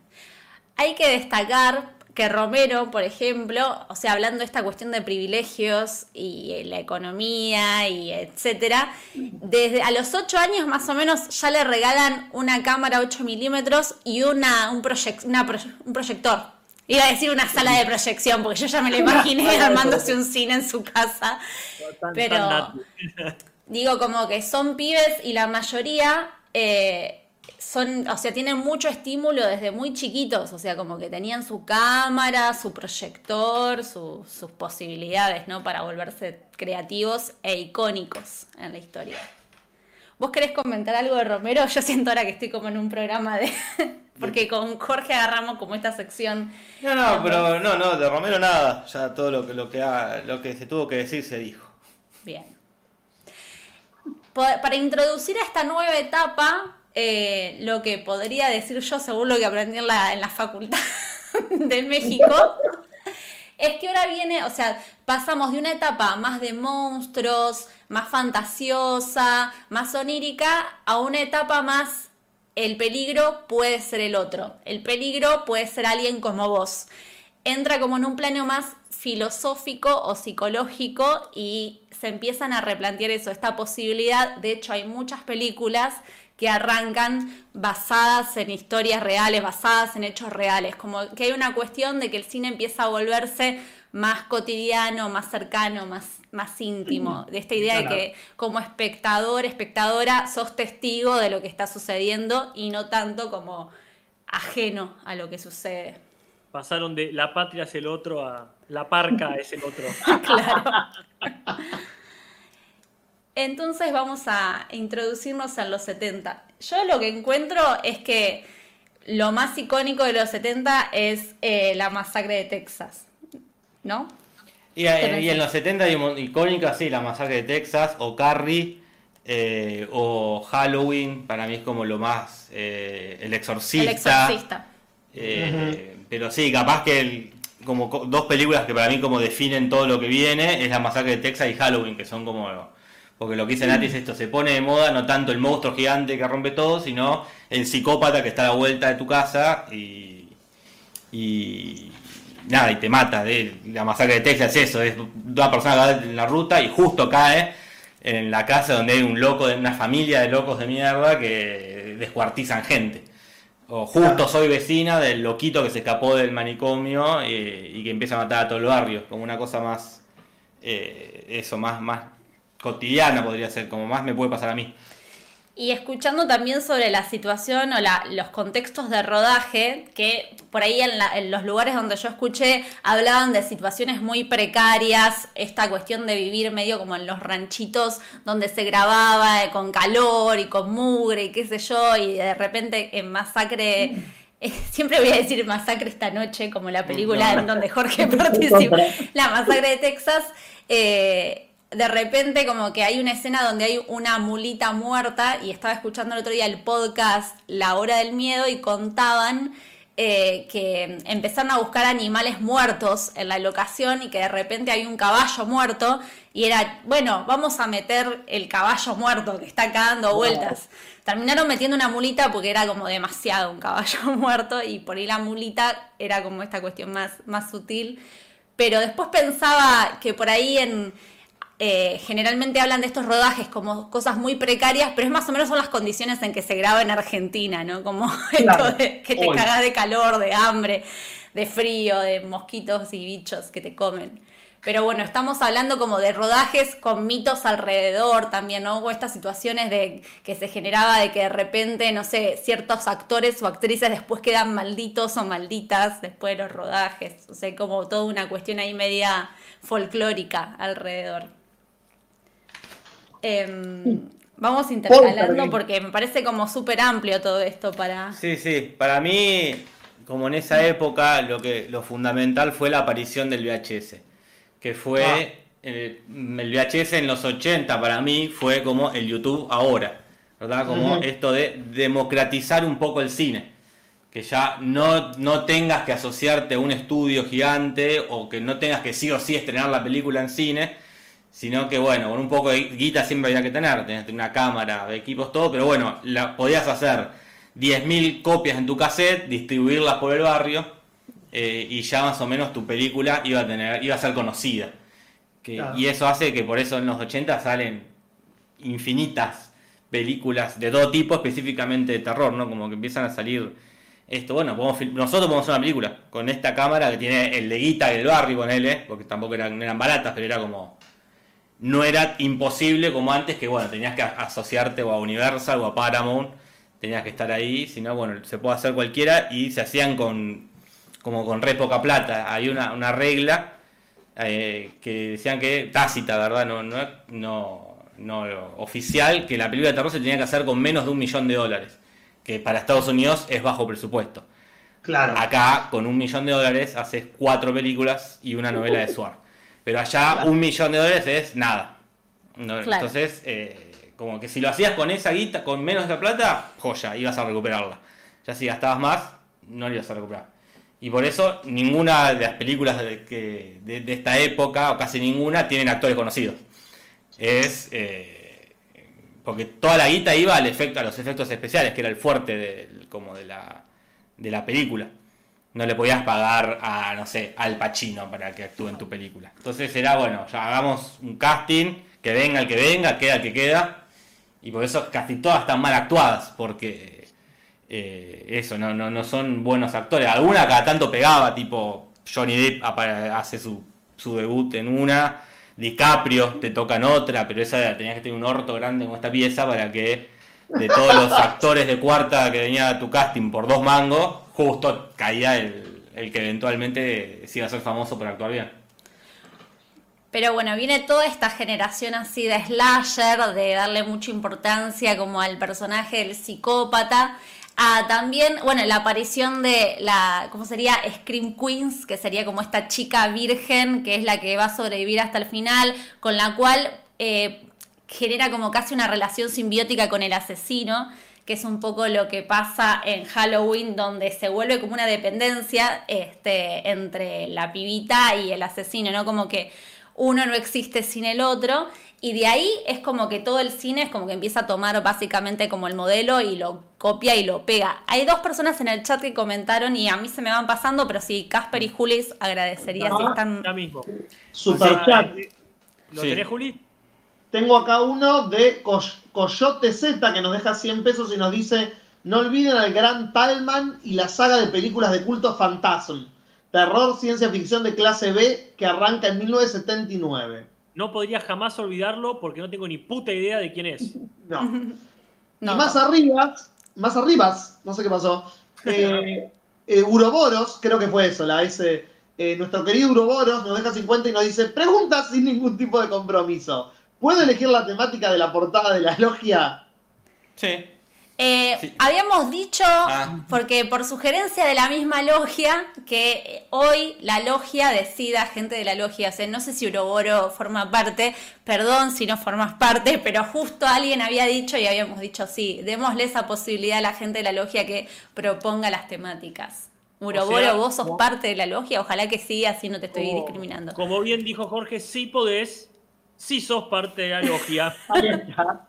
Con esa salvedad, absolutamente. Me parece muy bueno esto de que democraticemos o diversifiquemos, sería. Sí. Eh, diver- diversificar esto, porque a mí me, me ha, gu- me ha gustado mucho el espacio que tomó el, el- el momento de la gráfica. Así que me encanta que, que sí, que, que demos posibilidades a, a- a nuevas opciones, está genial. Pero bueno, siempre está, me gusta que aprovechemos acá al invitado, según se autodenomina, este, para que coordine todo, este, todo ese momento. En la investigación encontré un dato muy interesante. Eh, Vieron que está este, este subgénero que sería, no sé si lo voy a pronunciar bien, que es SNUF, S-N-U-F-F, que vendría a ser medio como lo que hablábamos cuando hablamos de holocausto caníbal. Esta cuestión de que supuestamente es realidad o no, queda media confusa la ficción, mucha gente psicópata grabando eh, gente mutilando a otra, bueno, toda un- una serie de psicópatas eh, promoviendo este género, pero Sí. adentro de, por fuera de este género, encontré una película de ficción que se llama Snuff, de una directora que se llama Roberta Findlay y me parece que está bueno nombrar estos personajes porque son, eh, las, obviamente las mujeres siempre están como mucho más relegadas en la historia del arte en general, entonces está bueno como empezar a escribir otro tipo de historia del arte donde aparezcan estos nombres. Y hace una película que para mí después se vuelve muy icónica para lo que viene, eh, porque es un rodaje de una película, o sea, de- estamos viendo una película, de repente ves que es el rodaje de esa película, muy metalenguaje, y de repente uno de los técnicos empieza a violar y a mutilar a una de las montajistas de la película. Todo esto es ficción, obviamente, porque la mina es una muy buena directora, no es una psicópata, pero juega con ese límite eh, cinematográficamente y me pareció súper interesante más como el concepto. Después por ahí la película, no sé, vi las imágenes y es bastante como cruda y quizás hasta aburrida, pero digo, como concepto me pareció re interesante porque es algo que después tomaría Scream, por ejemplo. Em, así que me pareció que estaba bueno mencionar. ¿Cómo se llama? La directora es Roberta Findlay y la película se llama Snuff. Snuff. Cerdos y diamantes. Exacto. Y bueno, em, después estuve... ¿Cómo certifica, ¿Cómo certifica que es parte de la logia? Porque se dio esta discusión de... No, pero lo pregunta el mismísimo Ouroboros, dice, yo soy parte de la logia, dice. Claro. Y cómo le pregunta cómo lo certifica. Ya uno le cree. ¿Cómo se llama Porque ahí está el tema este que, claro, eh, eh, las colaboraciones en la logia pueden ser por un nombre muy distinto del que la gente tiene en el DNI o incluso en este en otras redes sociales. En YouTube. Claro. La verdad que no, tengo ni idea cómo es este el mail, por ejemplo, de Uroboro. Si Uroboro nos dice que está. Yo a Uroboro le creo. Ah, sí, no va a mandar acá pidiéndole la cédula a nadie. Claro. Más cuando está colaborando automáticamente en el chat. Claro. Acaba de poner este, 20 pesos para certificarlo. Imagínate. Ya está. el trámite para certificarlo, listo, ya está. No, no nos empecemos a, perseguir con el tema de la logia, gente. Se colabora cada cual como puede. Hay gente que colaborará con este, unos mangos ahí y hay gente que colaborará yendo a, las páginas de los auspiciantes a seguir, que eso suma muchísimo. Sí, sí. Después tengo así datitos eh, de Wes Craven, que así como, como decía, de Romero, de Hooper, ¿es otro? Tom Hooper.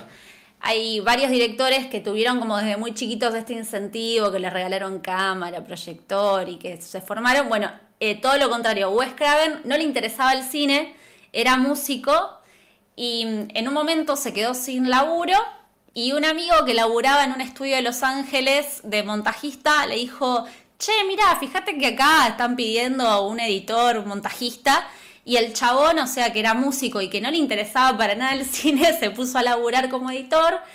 De repente, al poco tiempo, termina como asistente de dirección de documentales, porque también hay que recalcar eso, ¿no? Como la suerte y los privilegios este, de estar en ese lugar en ese momento. Y de repente, bueno, como que la empieza a pegar, pero el primer proceso que hizo él fue a través de los documentales y también estaba muy interesado en la pornografía. Entonces. Eh, ¿Artísticamente o en su vida? Claro.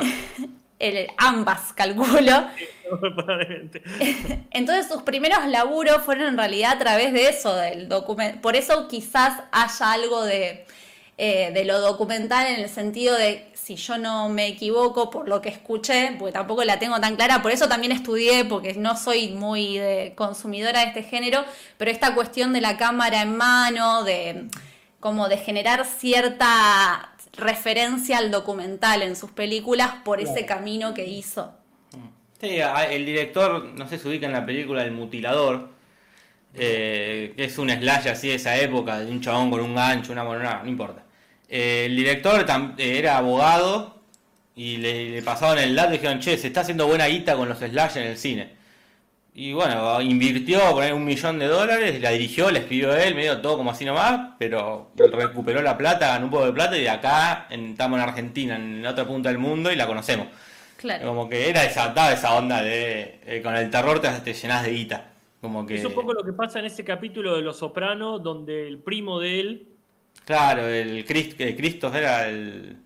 Christopher que hace la película también, el, eh, esa mezcla, que mezcla el, padrino y, Jason, no, no, me acuerdo cuál. Sí. Sí, sí, era como era como el mito ese, sí, la haces, le pones una, una máscara Juli, media tétrica, eh, la ponemos media en pelota, claro, es esa película. Eh, mirá, es una referencia para tres personas. Claro.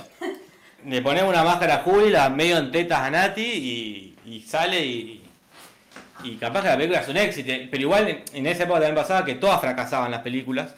Mm. Y hoy son como el éxito de culto. De culto, Freddy. claro. eh, antes eran todas las películas tipo El Resplandor, era como una película que re- le fue recontra mal con la crítica, ponele. La Mirá. Cosa también, era película, ah, película de mierda, y ahora es, los críticos se, de se desviven por la cosa. Pero en, la- en esa época eran, todas iban, ahí- supongo que ahí nace el, este, eh, ¿cómo se llama? Este título de el éxito de culto. Como decir, Claro. no lo valoramos en su momento, pero ahora garpa poner. Claro. Claro. Después también en esta investigación lo que encontré que me parece como un, por lo que decían, como un pilar, son los estudios Troma, que tiene que ver con esto que decís, porque sería como todo un estudio recontra independiente que empieza como a absorber toda esta producción independiente de películas y empieza a construir su propio universo que, y hasta tiene como su especie de ciudad gótica que es Tromaville y empiezan a armar películas en ese mismo universo y bueno, es como que se empiezan a retroalimentar. Que no me acuerdo si una vez intentamos ver una que yo al toque me empecé a aburrir, no sé si era de Troma, de los estudios Troma, que eran varios relatos distintos. Ah, Crip, eh, Crip Show o algo así. Esa es de... Sí, puede ser, no me acuerdo si era de- Pero sí, un montón de productoras crecieron en esa época porque era bueno, vamos a apostar a esto. No me acuerdo cuál es la de Freddy, pero que también era una productora de mierda que apostó por esta película de, de- de Wes Craven y la rompió y bueno. Y, ¿No era eh, New Line Cinema? No. New Line Cinema. Como que resurge ahí. eh, Como, porque Mirá. también era eso. Bueno, a ver con qué la pegás. De las 70 películas que salían ese año, una la pegaba. Era Y como. Y, y sí, y así salieron miles. Y no- lo decía Inati, era como Halloween marcó el camino. Fue como, bueno, los como Romero marcó el camino de los zombies.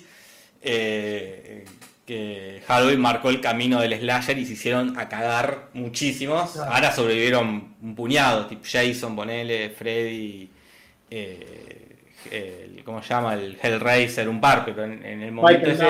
¿Cuál es el slasher más pete que vieron? El más pedorro.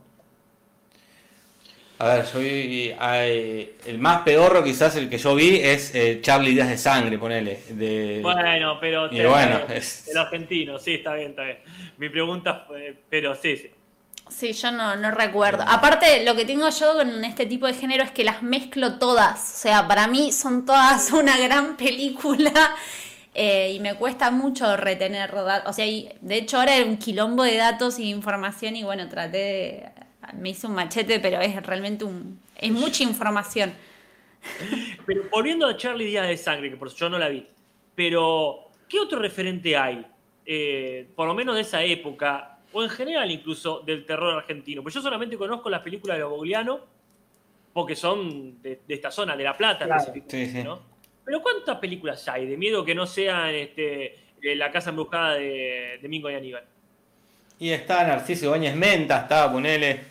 Claro. eh, y pero eh, es proporcional en general, como tampoco hay tanto cine en Argentina en comparación Claro.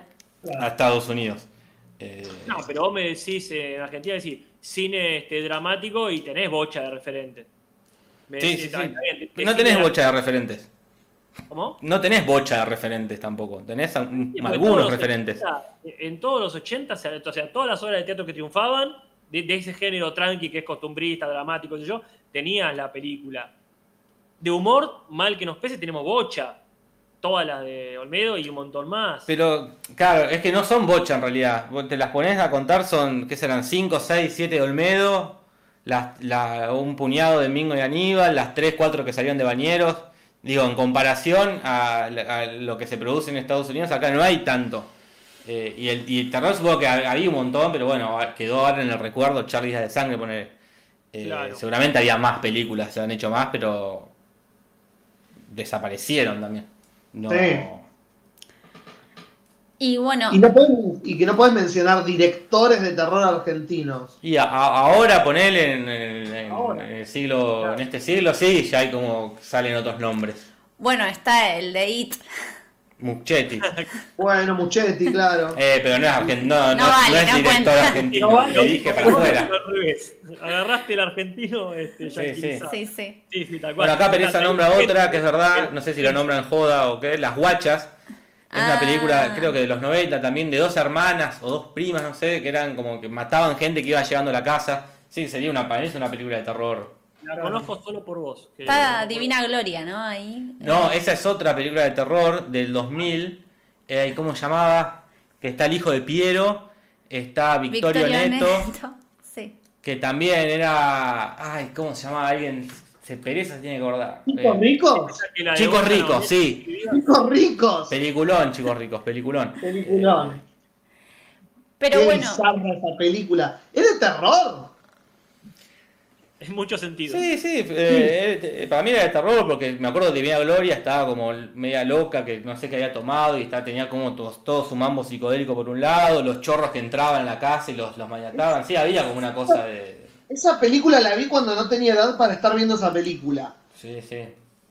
Bueno, no olvidemos la uruguaya eh, acto de violencia Ah. Una periodista. que es este. Al final al menos es re de terror. totalmente.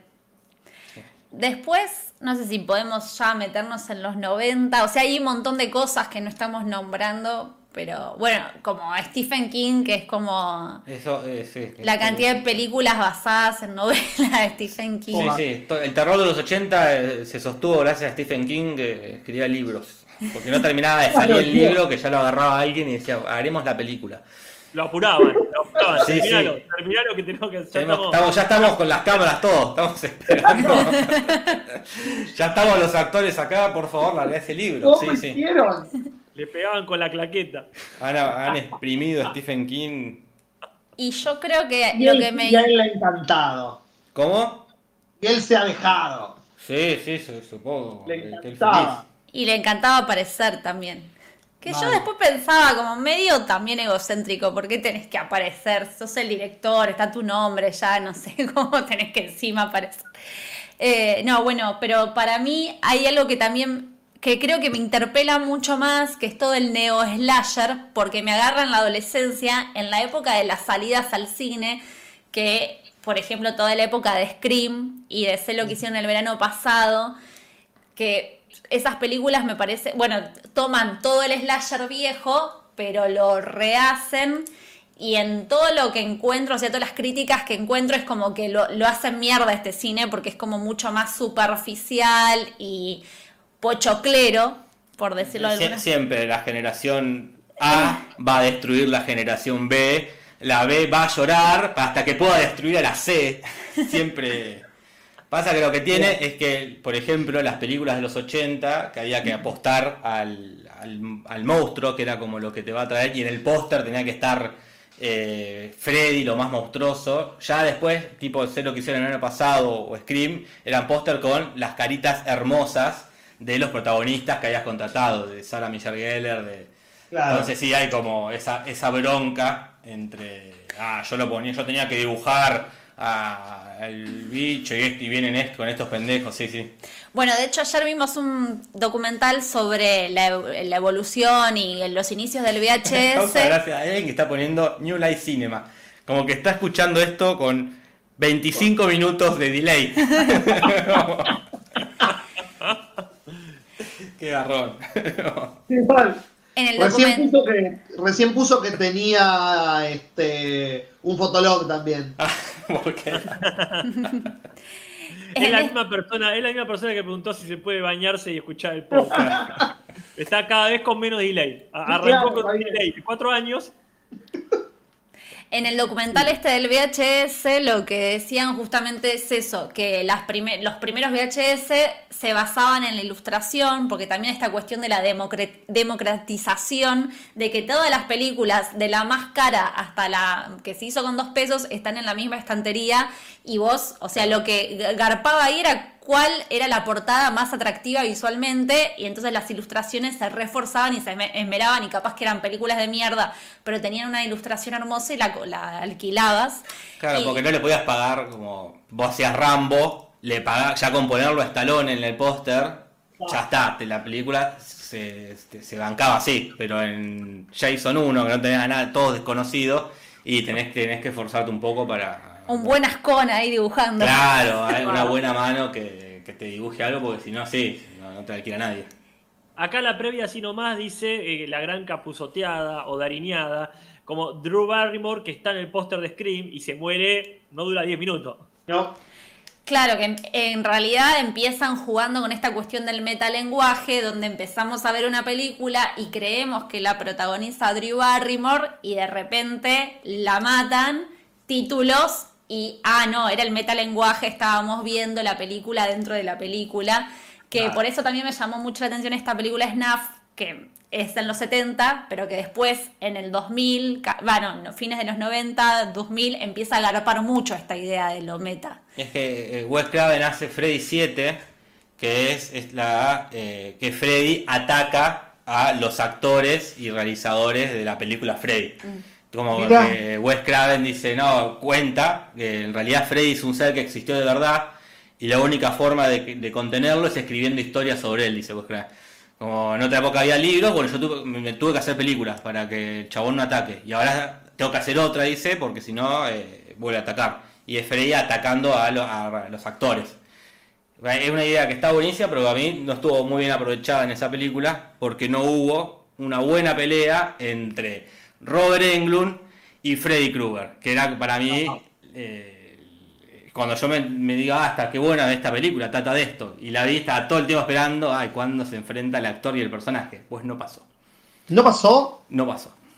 Pero bueno, y ahí Wes Craven supongo que saca la- más o menos la idea para hacer Scream, como esta idea de gente que sabe, personajes que saben que existen las películas de terror, como... Es que ya no quedaba otra.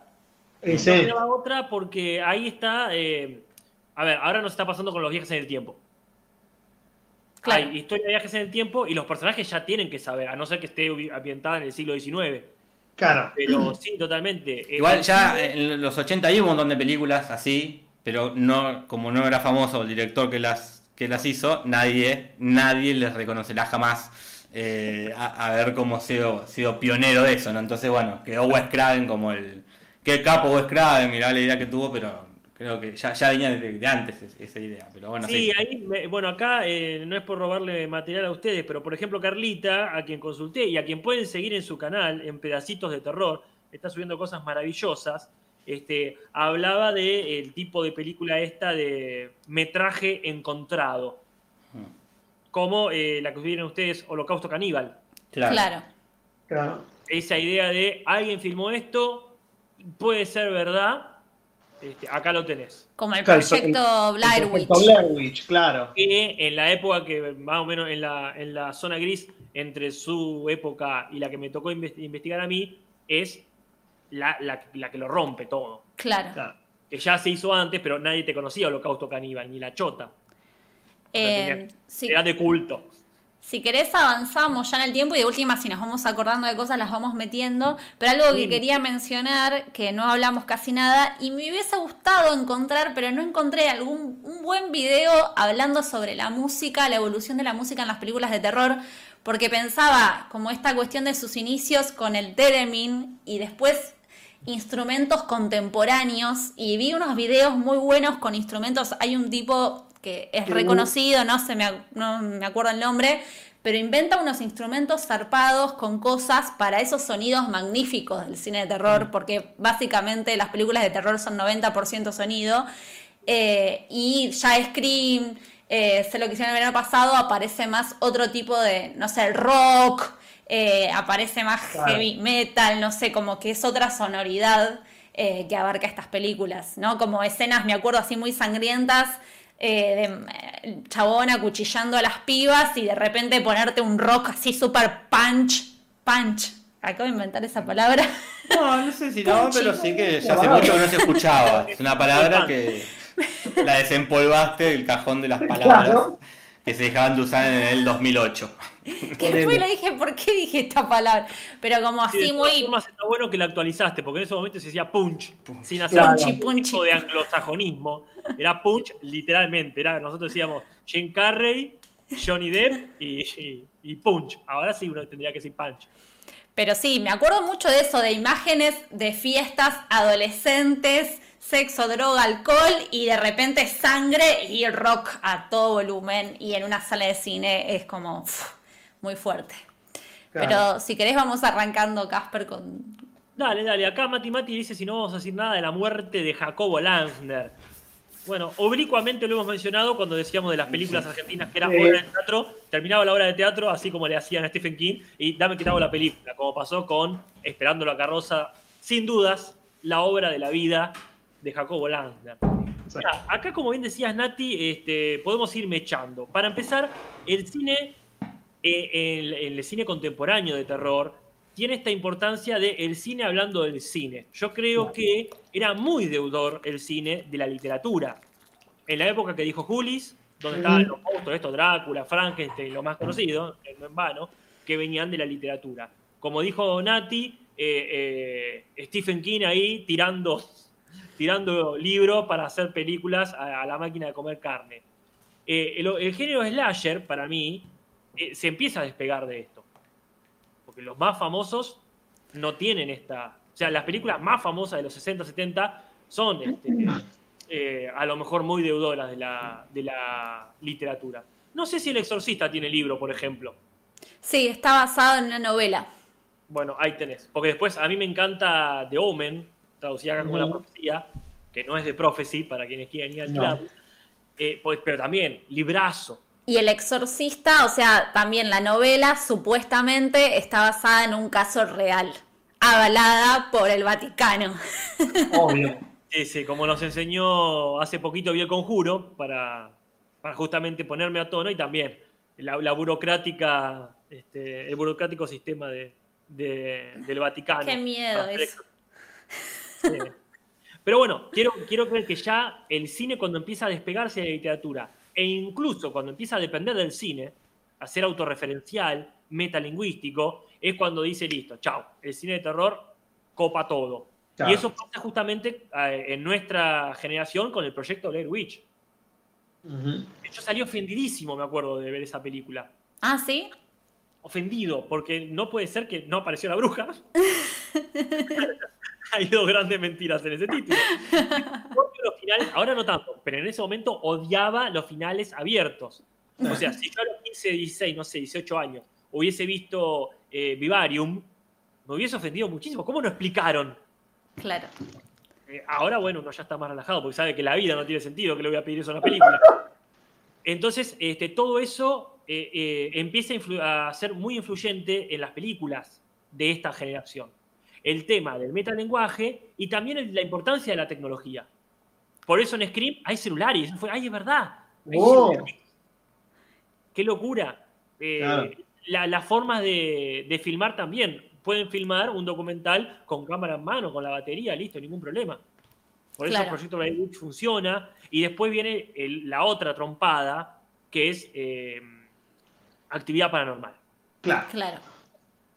No sé si ustedes la han visto. No. Sí, yo, es más, no sé si no la vi en la casa de tus padres. Ah, mirá, puede ser. Alquilado, sí, lo que loco. Sí, Mirá. en la adolescencia siento que en alguna noche así de juntadas la vimos así. No sé si lo recordás. Voy, es que no sé qué películas. Me acuerdo que en un momento vimos Pulp Fiction. O Pulp Fiction. ¿Vos día? Eh, no, me parece que con esa no. Con Pulp Fiction no. Pero con actividad paranormal, porque son esas películas que con lo sugestionada, tionable que soy, eh, como que sí, a mí me, me acuerdo, lo- no me acuerdo de muchas cosas, no me acuerdo quizás de las películas, pero me acuerdo de los momentos en que la vi la noche posterior no pudiéndome dormir. Claro, bueno, yo no me acuerdo dónde la vi, así que mm, tomo, tu, tomo tu anécdota. Porque honestamente no me acuerdo dónde la vi, debe ser en mi casa. Este, bueno, esa también, el tema de la cámara en mano, este, retoma algo que no estaba tan explotado, que es esto que me dice Carlitos, eh, Carlita me dice metraje encontrado. Si tiene otro nombre, no importa. Este, entonces me dice que hubo muchísimas películas de ese estilo de los 2000 para acá, justamente por esto de poder llevar una cámara sin tener que estar con todos los equipos atrás, ¿verdad? Y también esta cuestión que a mí me pasaba como adolescente, yo me la creía realmente, como que decía, bueno, como que era probable. Y además era, ¿a dónde lo verificás eso? Porque es una etapa muy pre-internet, o sea, como del encarta, no sé, como que todavía no había tanto internet acá en Argentina como para que vos puedas chequear realmente la información. Entonces, a vos, vos veías una película, te decían que estaba basada en hechos reales y la creías. Obvio. Aparte, si vas a internet y lo primero que contabas era el rumor, ya está, verificadísimo. Es lo único que necesito. Mucho Wikipedia. Qué loco eso. Bueno, a mí me pasó con la actividad paranormal esta cuestión de. Este, acá dice. ¿Qué onda la cámara de Casper? Dice Jazmín, Jazmines Azules. No digas eso. No, debe ser, ¿sabes por qué? Porque eh, a veces te hace foco y a veces se te va de foco. Depende cuando si no te puedo. moves mucho, por ahí te debe ser eso. Sí, y después, bueno, y Estados Unidos empieza a exprimir todo lo posible, porque empieza la, la picadora de carne del terror, eh, de pronto se pone muy capitalista. Mirá quién vino. Se estaba portando re bien, ¿no? Bueno, no, joya, por eso lo traje. Como un premio. Como- si me porto mal, me traen, si me porto bien, me Muy- confuso.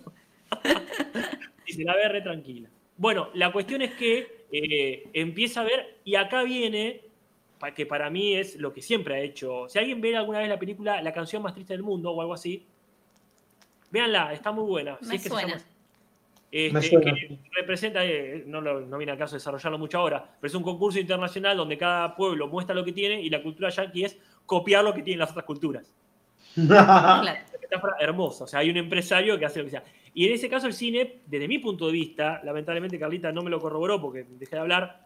Y para quienes dicen que tendría que haber estado invitada Carlita, ella el podcast lo ve mañana, yendo al laburo o en el laburo. Así que eh, ahora está tranquila con, con su novia, cocinando, qué sé yo. Pero este, empieza a hablar de esto también, de la grieta que generan las películas. Esto es terror, no es terror. Es Este, documental. Eh, Claro, ahora dice, por ejemplo, o qué tipo, porque aparte hay muchos subtipos de terror. Entonces dice, no, no es terror, es terror de tal tipo, ponele. Claro, Es lo que pasa ahora que yo con Midsommar, por ejemplo. claro, sí, sí, sí. O estas películas que son como unas comedias y dudás si es una comedia o es una película de terror, depende cómo le pegue a cada persona, como eh, Get Out. Está claro. Claro. Que dice, esto que uno antes decía, bueno, thriller, pero ahora ella dice que hay una carga dramática tan importante en el cine, como en Hereditary, este, que este, ya pasa más por la atmósfera, por el clima, que en esto de sangre, tetas y monstruos. Como que vuelve a ser muy, Qué buena muy- película. Sí, que de hecho creo que existe algo así. Es en serio. Pero ella como que uno piensa que vuelve a ser importante lo que a lo mejor era importante en los 70, los 60, esto del clima. Claro, Pero también se ha diversificado tanto porque tiene que chupar de donde sea la maquinaria yankee. Y ahí viene la diversidad, no solo en géneros, sino la diversidad en los aportes que hace cada nación Ujú. nos globalizamos. De los 90 Claro. para acá hay un montón de cosas. No es que eh, para hacer una película exótica tiene que ser yankees que se van a otro lado. Ahora tomás la película, por ejemplo, y ahí tenemos un montón, y acá pelo el machete, de el terror diversificado a nivel internacional. Obviamente este, hay algunas que son, que son cosas que son re yankees, que tiene que ver con esto de la tecnología, pero también lo podés encontrar, como ahora que el otro día vimos con Jorge en Twitch, Host, no de Host, y claro, ahí es, eso, me- según dice Carlita, se recontra estalló del 2000 para acá. Claro. El de, le- como dijo ella, para que tiene acá, el de eh, Screen Life. ¿Sabes quién para mí fue una, no sé, seguro que no, pero la primera vez que lo escuché de ese tipo de películas a través de videollamadas o esa onda, con Arya Stark, la actriz, Sí, Macy Williams. hace unos años había hecho una peli así ella, o un Claro. corto, no sé, con esa onda. ¿Es una que tenía que ver con la cuestión de abusos o algo así? Sí, Sí, la mencionaste, pero no la vi. sí, no, yo Ah. tampoco, vi imágenes. Y ahí empieza a tener esta importancia de qué podemos robar de cada país o que se haya explotado. Obviamente, la, la tercera patada para mí, o la primera eh, para el cine contemporáneo de terror, la primera fue, como dijimos, este, el proyecto Blair Witch, después Actividad Paranormal, y la otra es La Llamada. Cuando Mm. el terror nipón dice buenas, buenas y pega una patada de karate o del arte marcial correspondiente en la puerta del cine de terror. Y ahí empieza esto de decir, claro, necesitamos algo nuevo, necesitamos algo fresco, no hay nada. Bueno, ¿qué, qué es? y ahí viene lo exótico, el terror concebido de otra forma muy distinta, que es este, la llamada. No sé Y de ustedes- repente lograron que le tengamos miedo a la tele. Claro, claro, o sea, Bien.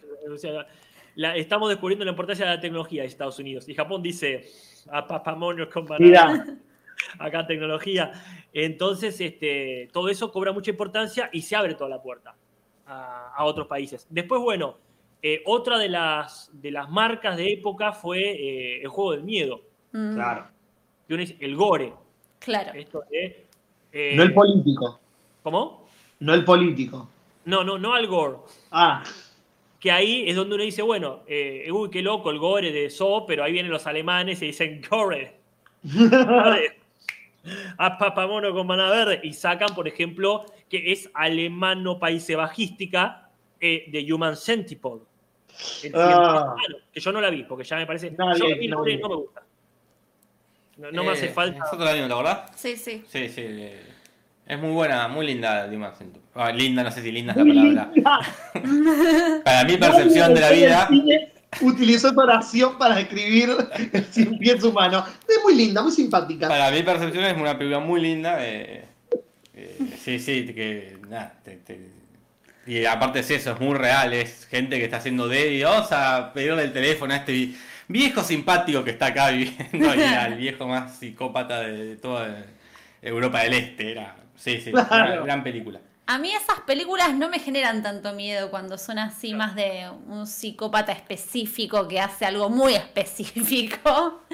Como que, con esto que hablaba hoy, ¿no? Como que cuando es más abstracto o más del clima o más de... de- ahí sí me da miedo, pero ahí es como, bueno, es, es muy específico. Alguien... Es Ah, una buena. Coria Sí. nos tiró un mensaje, yo no lo tengo. Ah, sí, Coria nos deja 100 pesos y nos dice: Para mí, el cine de terror es ambientación en un 70%. La he pasado muy mal viendo películas de terror muy buenas, pero con gente en la sala riéndose en momentos de terror. Y también al revés. Pero eh, me parece una buena pregunta la que hace Nati, como para hacer una pausa antes de seguir. Como sabemos que a mí me asusta todo. Como yo la paso mal en cualquier tipo de película de terror. Pero ustedes que consumen más, ¿qué los asusta? A mí igual, para mí el cine de terror no, no es que me asuste. Yo lo, lo disfruto por otro lado. Eh, más allá de que alguna que otra me pueda asustar, eh, que es eventual. La- el otro día que vi esta Hot, cuando la vi antes yo solo, que la vi acá en, la habitación esta, toda oscura, me Nati durmiendo yo solo, estaba así, viéndola, porque me da mucho miedo. eh, Claro. Pero es no, las menos. No, no, no me da miedo. Me encanta Freddy, no me da miedo. Claro. Me encanta visualmente, me, me encanta estéticamente la película, lo, lo bizarra o absurda que puede ser, pero miedo casi ninguna me da. No, No hay nada que di- no hay nada que digas, no, listo, yo, no. Se va. No, jamás. Me puede dar asco, sí, ver eh, eh, si es muy realista cuando quiebran un hueso, cuando, pero es, es más de, de impresión que me puede llegar, no miedo. Es que Jorge tiene algo re particular que por ahí ve a un chabón eh, con una sierra eléctrica cortándole el fémur a otra persona con sangre y no le da impresión. Ahora capaz que ve a alguien quebrándole un dedo así en una peli y a él le da muchísima impresión. Como que le da impresión Sí, sí. cuanto más realista y posible sea. Claro. Pero no, no pasa de, de que me dé impresión, no miedo. Sí me da miedo poner en los zombies. Bueno. Pero lo- los zombies, eh, sí, eh, es algo con lo que recurrentemente sueño. De, de, de ataque zombie, que no me puedo escapar. Eso sí me da miedo. Es raro que una película me genere eso. la- creo que, eh, ¿cómo se llama? El Amanecer de los Muertos, la, la remake de Romero, la, la del 2004. Es así, tiene escenas que es, ay, qué garrón esto, como, qué garrón que me pasa a mí. Claro. Pero para mí el- no, no, no es algo que me atraiga del terror, el miedo, sino otras cosas, me parece. A mí me pasa que no me genera miedo el momento en que veo las películas. Eh, sí, por ahí soy de, de asustarme pero, o sobresaltarme, pero capaz que me sobresalto con cualquier cosa en otro tipo de películas y no es que me genera miedo eso.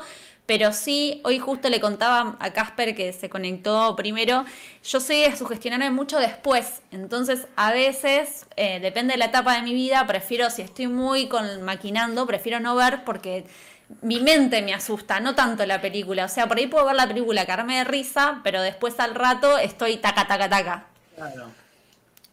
No sé, Casper, A mí me pasa diferentes cosas. Primero, como Nati, las películas de terror en general, en el momento no me provocan algo, es el después, el terrible después. De- pero aparte, las películas que más me generan algo son las que tienen que ver o con presencia invisible, el hecho de la presencia me re, me re paranoiquea. Y después, en el momento, pero, pero me paranoiquea, así como dijo, si estoy solo, si está oscuro, después viene el tema. Claro. Y en el momento, más allá de los jumpscare y todo eso, eh, tiene que estar a la altísima vara de, de la, de la remake de, lo, de La Amanecer de dos Muertos. Me parece, o sea, es muy raro que algo tenga ese nivel de, de- de persecución en el momento que está pasando. Muy pocas películas lo han logrado. Y después, lo que me genera todo el gore, y más que nada lo que tiene que ver, así como Jorge tiene esto de los huesos rotos, a mí pasa mucho con la deformación física. Ah, sí. Eh, de, de, de The Freaks, la de, la de blanco y negro, que termina con la mujer cara de pato, Sí. es un espanto. Y hace poco vi una película que me pareció muy mala, esta Tusk. Ay, Dios, ¿por qué Es muy viste eso? Sí, muy mala. Pero me, me- me- me toca mucho esto, al tipo lo convierten en una morsa humana y no, no llega a ser de terror, pero a mí me da una angustia, me pone muy mal cuando está esta cuestión de la... de la- bueno, por eso no veo, jamás veré, me parece, la de el cien pies humano. Mm. O sea, el, el tipo que te persigue y te mata, todo eso no, no me, no me afecta. Pero cuando es esta cuestión de no, te, te voy a. de- de eso me pone muy mal. Ah, ¿Y a vos qué es lo que te da miedo? ¿Por qué no querés ver películas de terror? Porque, porque me cago en las patas. ¿Pero Todo de me- qué? ¿Qué es lo que te da miedo? Y el- todo. Las películas de Slasher, el asesino, el, el- me angustia el hecho de la persecución y el asesino, lo realista que puede ser eso, de que puede ser un tipo real que. Las películas, eh, las japonesas, es todo lo, el- lo, eh, lo de la deformidad y lo oscuro que se ponen. Las películas de de zombies, también esa cuestión de la persecución y la angustia. Como no me gustan las películas que me generan esa angustia de o que puede pasar en la vida real o de que le está pasando a estos personajes y yo estoy metiendo a mí y me estoy identificando. ¿Pero no Porque te gusta pasa- el drama? ¿Cómo? Claro, no. Pero digo, yo veo, no sé, no se me ocurre un mejor ejemplo ahora, pero el hijo de la novia, ponele. Y a mí me re angustia también el hijo de la novia. Sí, Porque de, de imaginar a mi madre pobre con Alzheimer y que no me puedo comunicar con ella, me, me- me No. genera una angustia similar a la que te puede es generar. vos. otro tipo de angustia. Igual es vos una tenés, angustia de peligro. Vos tenés ese límite igual, que hemos- nosotros muchas veces contamos películas o series súper dramáticas, como por ejemplo Ah, sí, I Know This Much totalmente. Is True, y vos no la querés ver porque es demasiado Totalmente. fuerte. ¿Por qué no veo, por qué no veo Bojack Horseman? ¿Por qué no he visto la de Mark Ruffalo? ¿Por qué no veo esas cosas? Porque cuando está eso tan realista que angustia de una manera que es al personaje le va a pasar todo lo malo que le pueda pasar, yo ya no disfruto, porque es como, sí, está bien, yo entiendo que la vida es bla, bla, bla, es eso, pero justamente estoy haciendo, estoy viendo algo para escaparme de la realidad, no para que me muestre lo que ya sé que tengo en la vida real. No te gusta sentir. ¿Eh? No te gusta sentir. En el- cuando veo cine, no. Cuando veo cine me gusta más escapar, totalmente. Sí. Perdón, pero Casper, vos eh, tenés para Perdón, cerrar, sí. porque son Para menos cerrando. 10 y tenemos la cuestión de las gráficas, la encuesta. Ya es todo un evento. Para ir cerrando fácilmente. Eh, bueno, Estados Unidos, como dijimos, se empieza a hablar sobre sí mismo, empieza a recurrir a- al gore, a cosas muy efectistas, a las remakes. Así como antes se hacían remakes de películas de literarias, ahora empieza la remake de películas directamente. Como bueno, se hizo con Freddy, como se hizo este, con Ash, eh, la de Evil Dead, todo eso. Pero bueno, encuentra una salida a reformular cosas de otros países. Como mencionamos, este, bueno, de España y de México está más fuerte esto de la, del fantaterror, esta idea de lo fantasioso, porque el terror también tiene eso, que es uno de los géneros adultos que te permite continuar con la fantasía sin la culpa de hacer algo que te aniñe. Porque para eso, por eso para mí el terror garpa tanto. Porque es, uy, vamos a hacer una cosa fantasiosa. No, eso es para nene. Hagamos, bueno, hago fantasioso, pero tiene que haber culos, tetas, sangre. Claro. Este, y ahí tenés, por ejemplo, en España o en México, bueno, como Del Toro, que ahora lo contratan en, en Estados Unidos, pero bueno, ya venía de hacer este, El laberinto del fauno. Claro. Alex de la Iglesia mismo recurre muchas veces este, sin ser de ese género, pero también. El hombre Eh, invisible estaba pensando que es eh, del año pasado y está muy buena en ese aspecto, como de lo fantasioso, pero realista a la vez. Claro. Y después, bueno, este, tenemos ahí, este, bueno, ya, ya para cerrar esta cuestión de, de- de lo último de lo último, que, bueno, vi el conjuro el otro día, que es esta cuestión de ya pensar las películas, no tanto como una saga para robar y robar y robar de la manera que se hacía en el siglo XX, sino como esto de expandir el universo. Que no digo que funcione, pero lo que hicieron este, los del conjuro, esto pensaba, bueno, planteamos esta muñeca y después hacemos la película de la muñeca.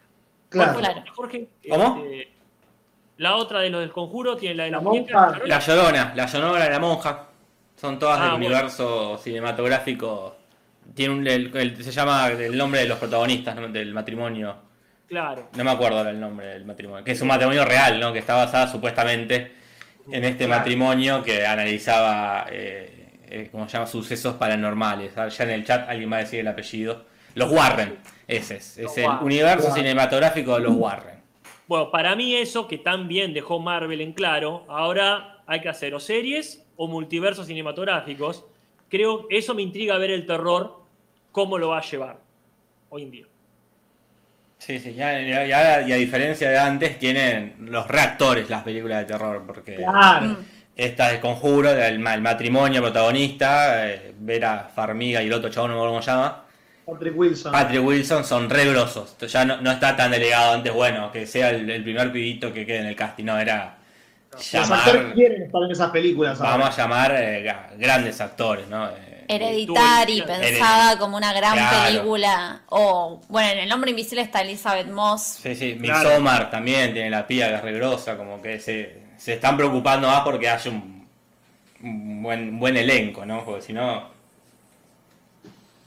Bueno, eso es todo lo que tengo que decir yo y ya son menos 10, pasadito. Bueno, Mientras Vamos. Jorge prepara el tema gráfica, yo la voy a llamar a Mariela, ¿les parece? me Ah, parece muy bien. Voy a subir el volumen. Se me baja el volumen, por eso hago lío cuando. Sí, Natalia. Bueno, otra encuesta más pasó y como siempre le agradezco la participación a la comunidad dichosa y mando saludos para los miembros del podcast. Bueno, y la encuesta de esta semana era videojuego favorito y ingresaba todos los videojuegos, desde los más clásicos hasta los actuales. Tenemos seis puestos, aclaro, el quinto puesto se contradice a sí mismo, por eso hay seis puestos. Y eh, antes que nada pido perdón por mi inglés. El puesto 6 es The Curse of Monkey Island. El puesto 5 es Buscaminas, dijo nunca nadie.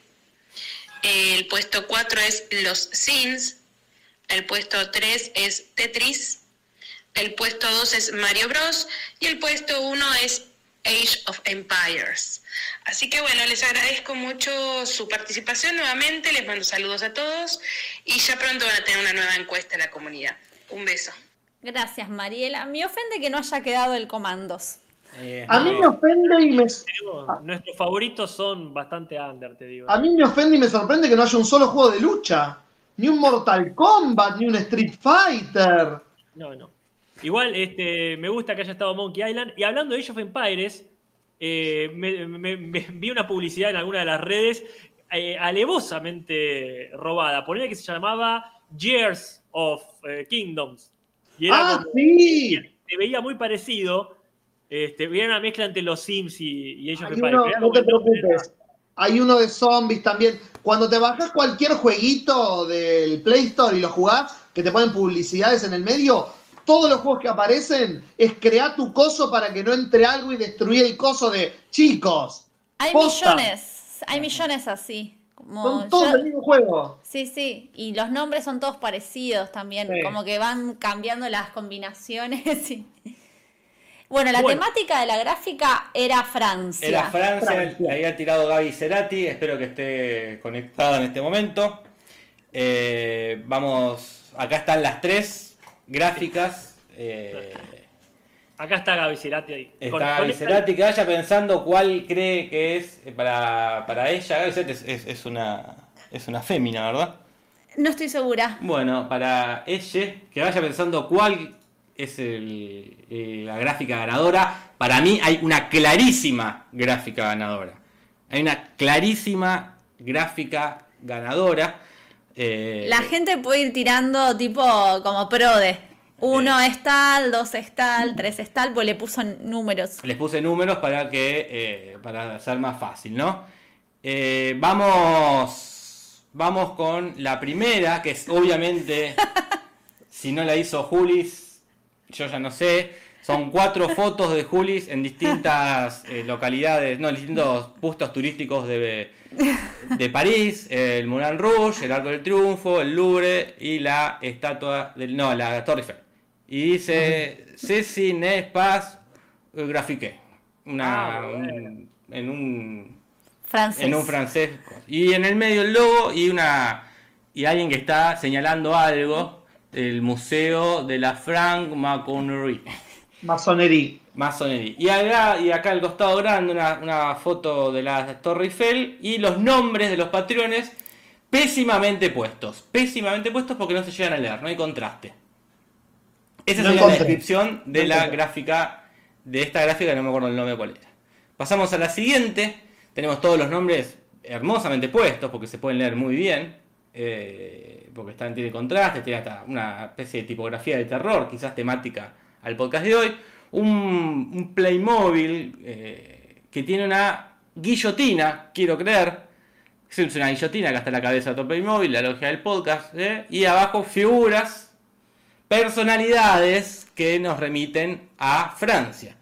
Eh, la tetera de La Bella la Bestia, no recordaba que era, que era francesa.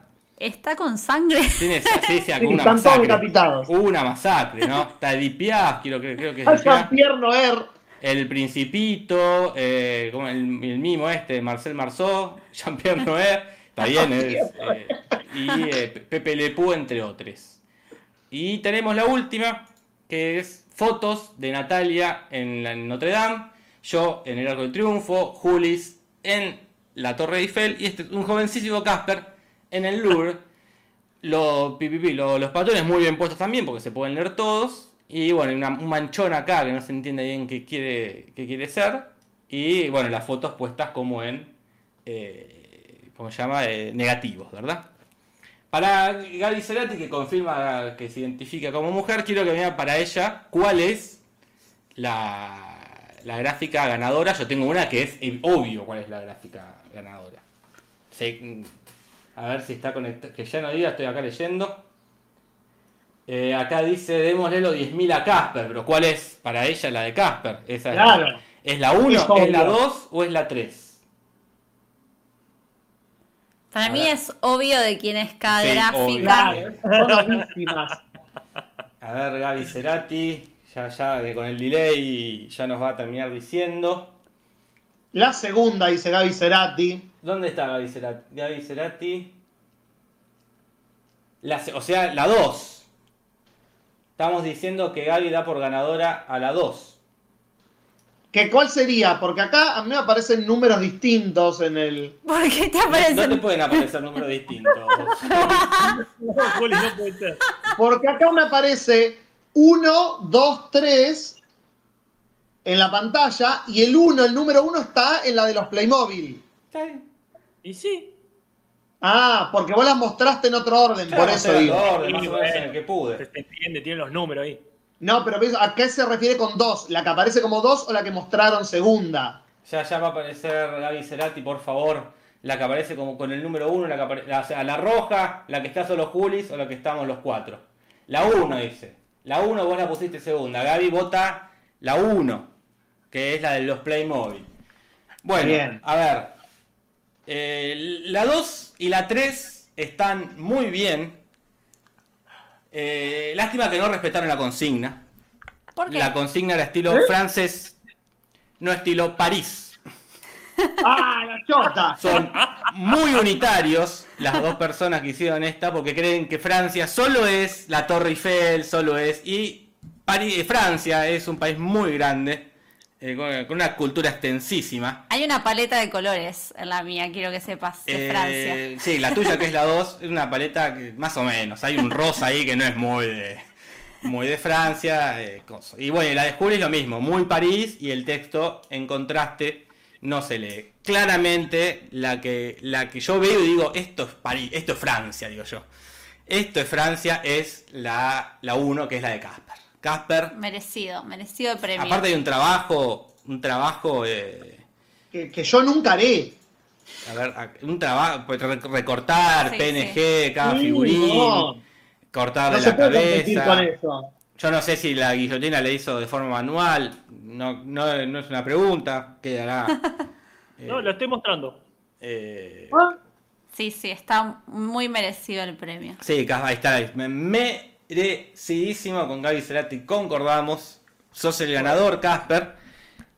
Elegís la temática de lo que se va a hablar el martes que viene, tenés todo tu tiempo. Y mientras tanto, eh, la temática del podcast que viene, que la iba a decir Uroboro. Uroboros que la diga porque va a ser, Casper va a descansar, por supuesto, por ser un, un ejemplar ganador. Y eh, Juli me hace señas como si no, como si no estuviesen, no hubiese cámaras.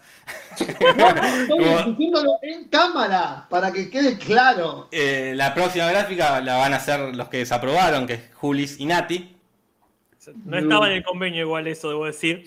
Aunque no me No. afecte. No había tal convenio. Discúlpenme, No. yo en ningún momento dije que hay un convenio. Así que cuando. a- yo dejo, la, dejo la materia este martes, aviso, Nati. Yo que, no sé, cada, cada uno haga lo que quiera, el martes que viene se, se verá. Besitos. Uroboro está diciendo la ver. temática. Y No sé, no lo veo por acá. A ver. No le veo a Ouroboros. Sabemos que estaba porque pidió.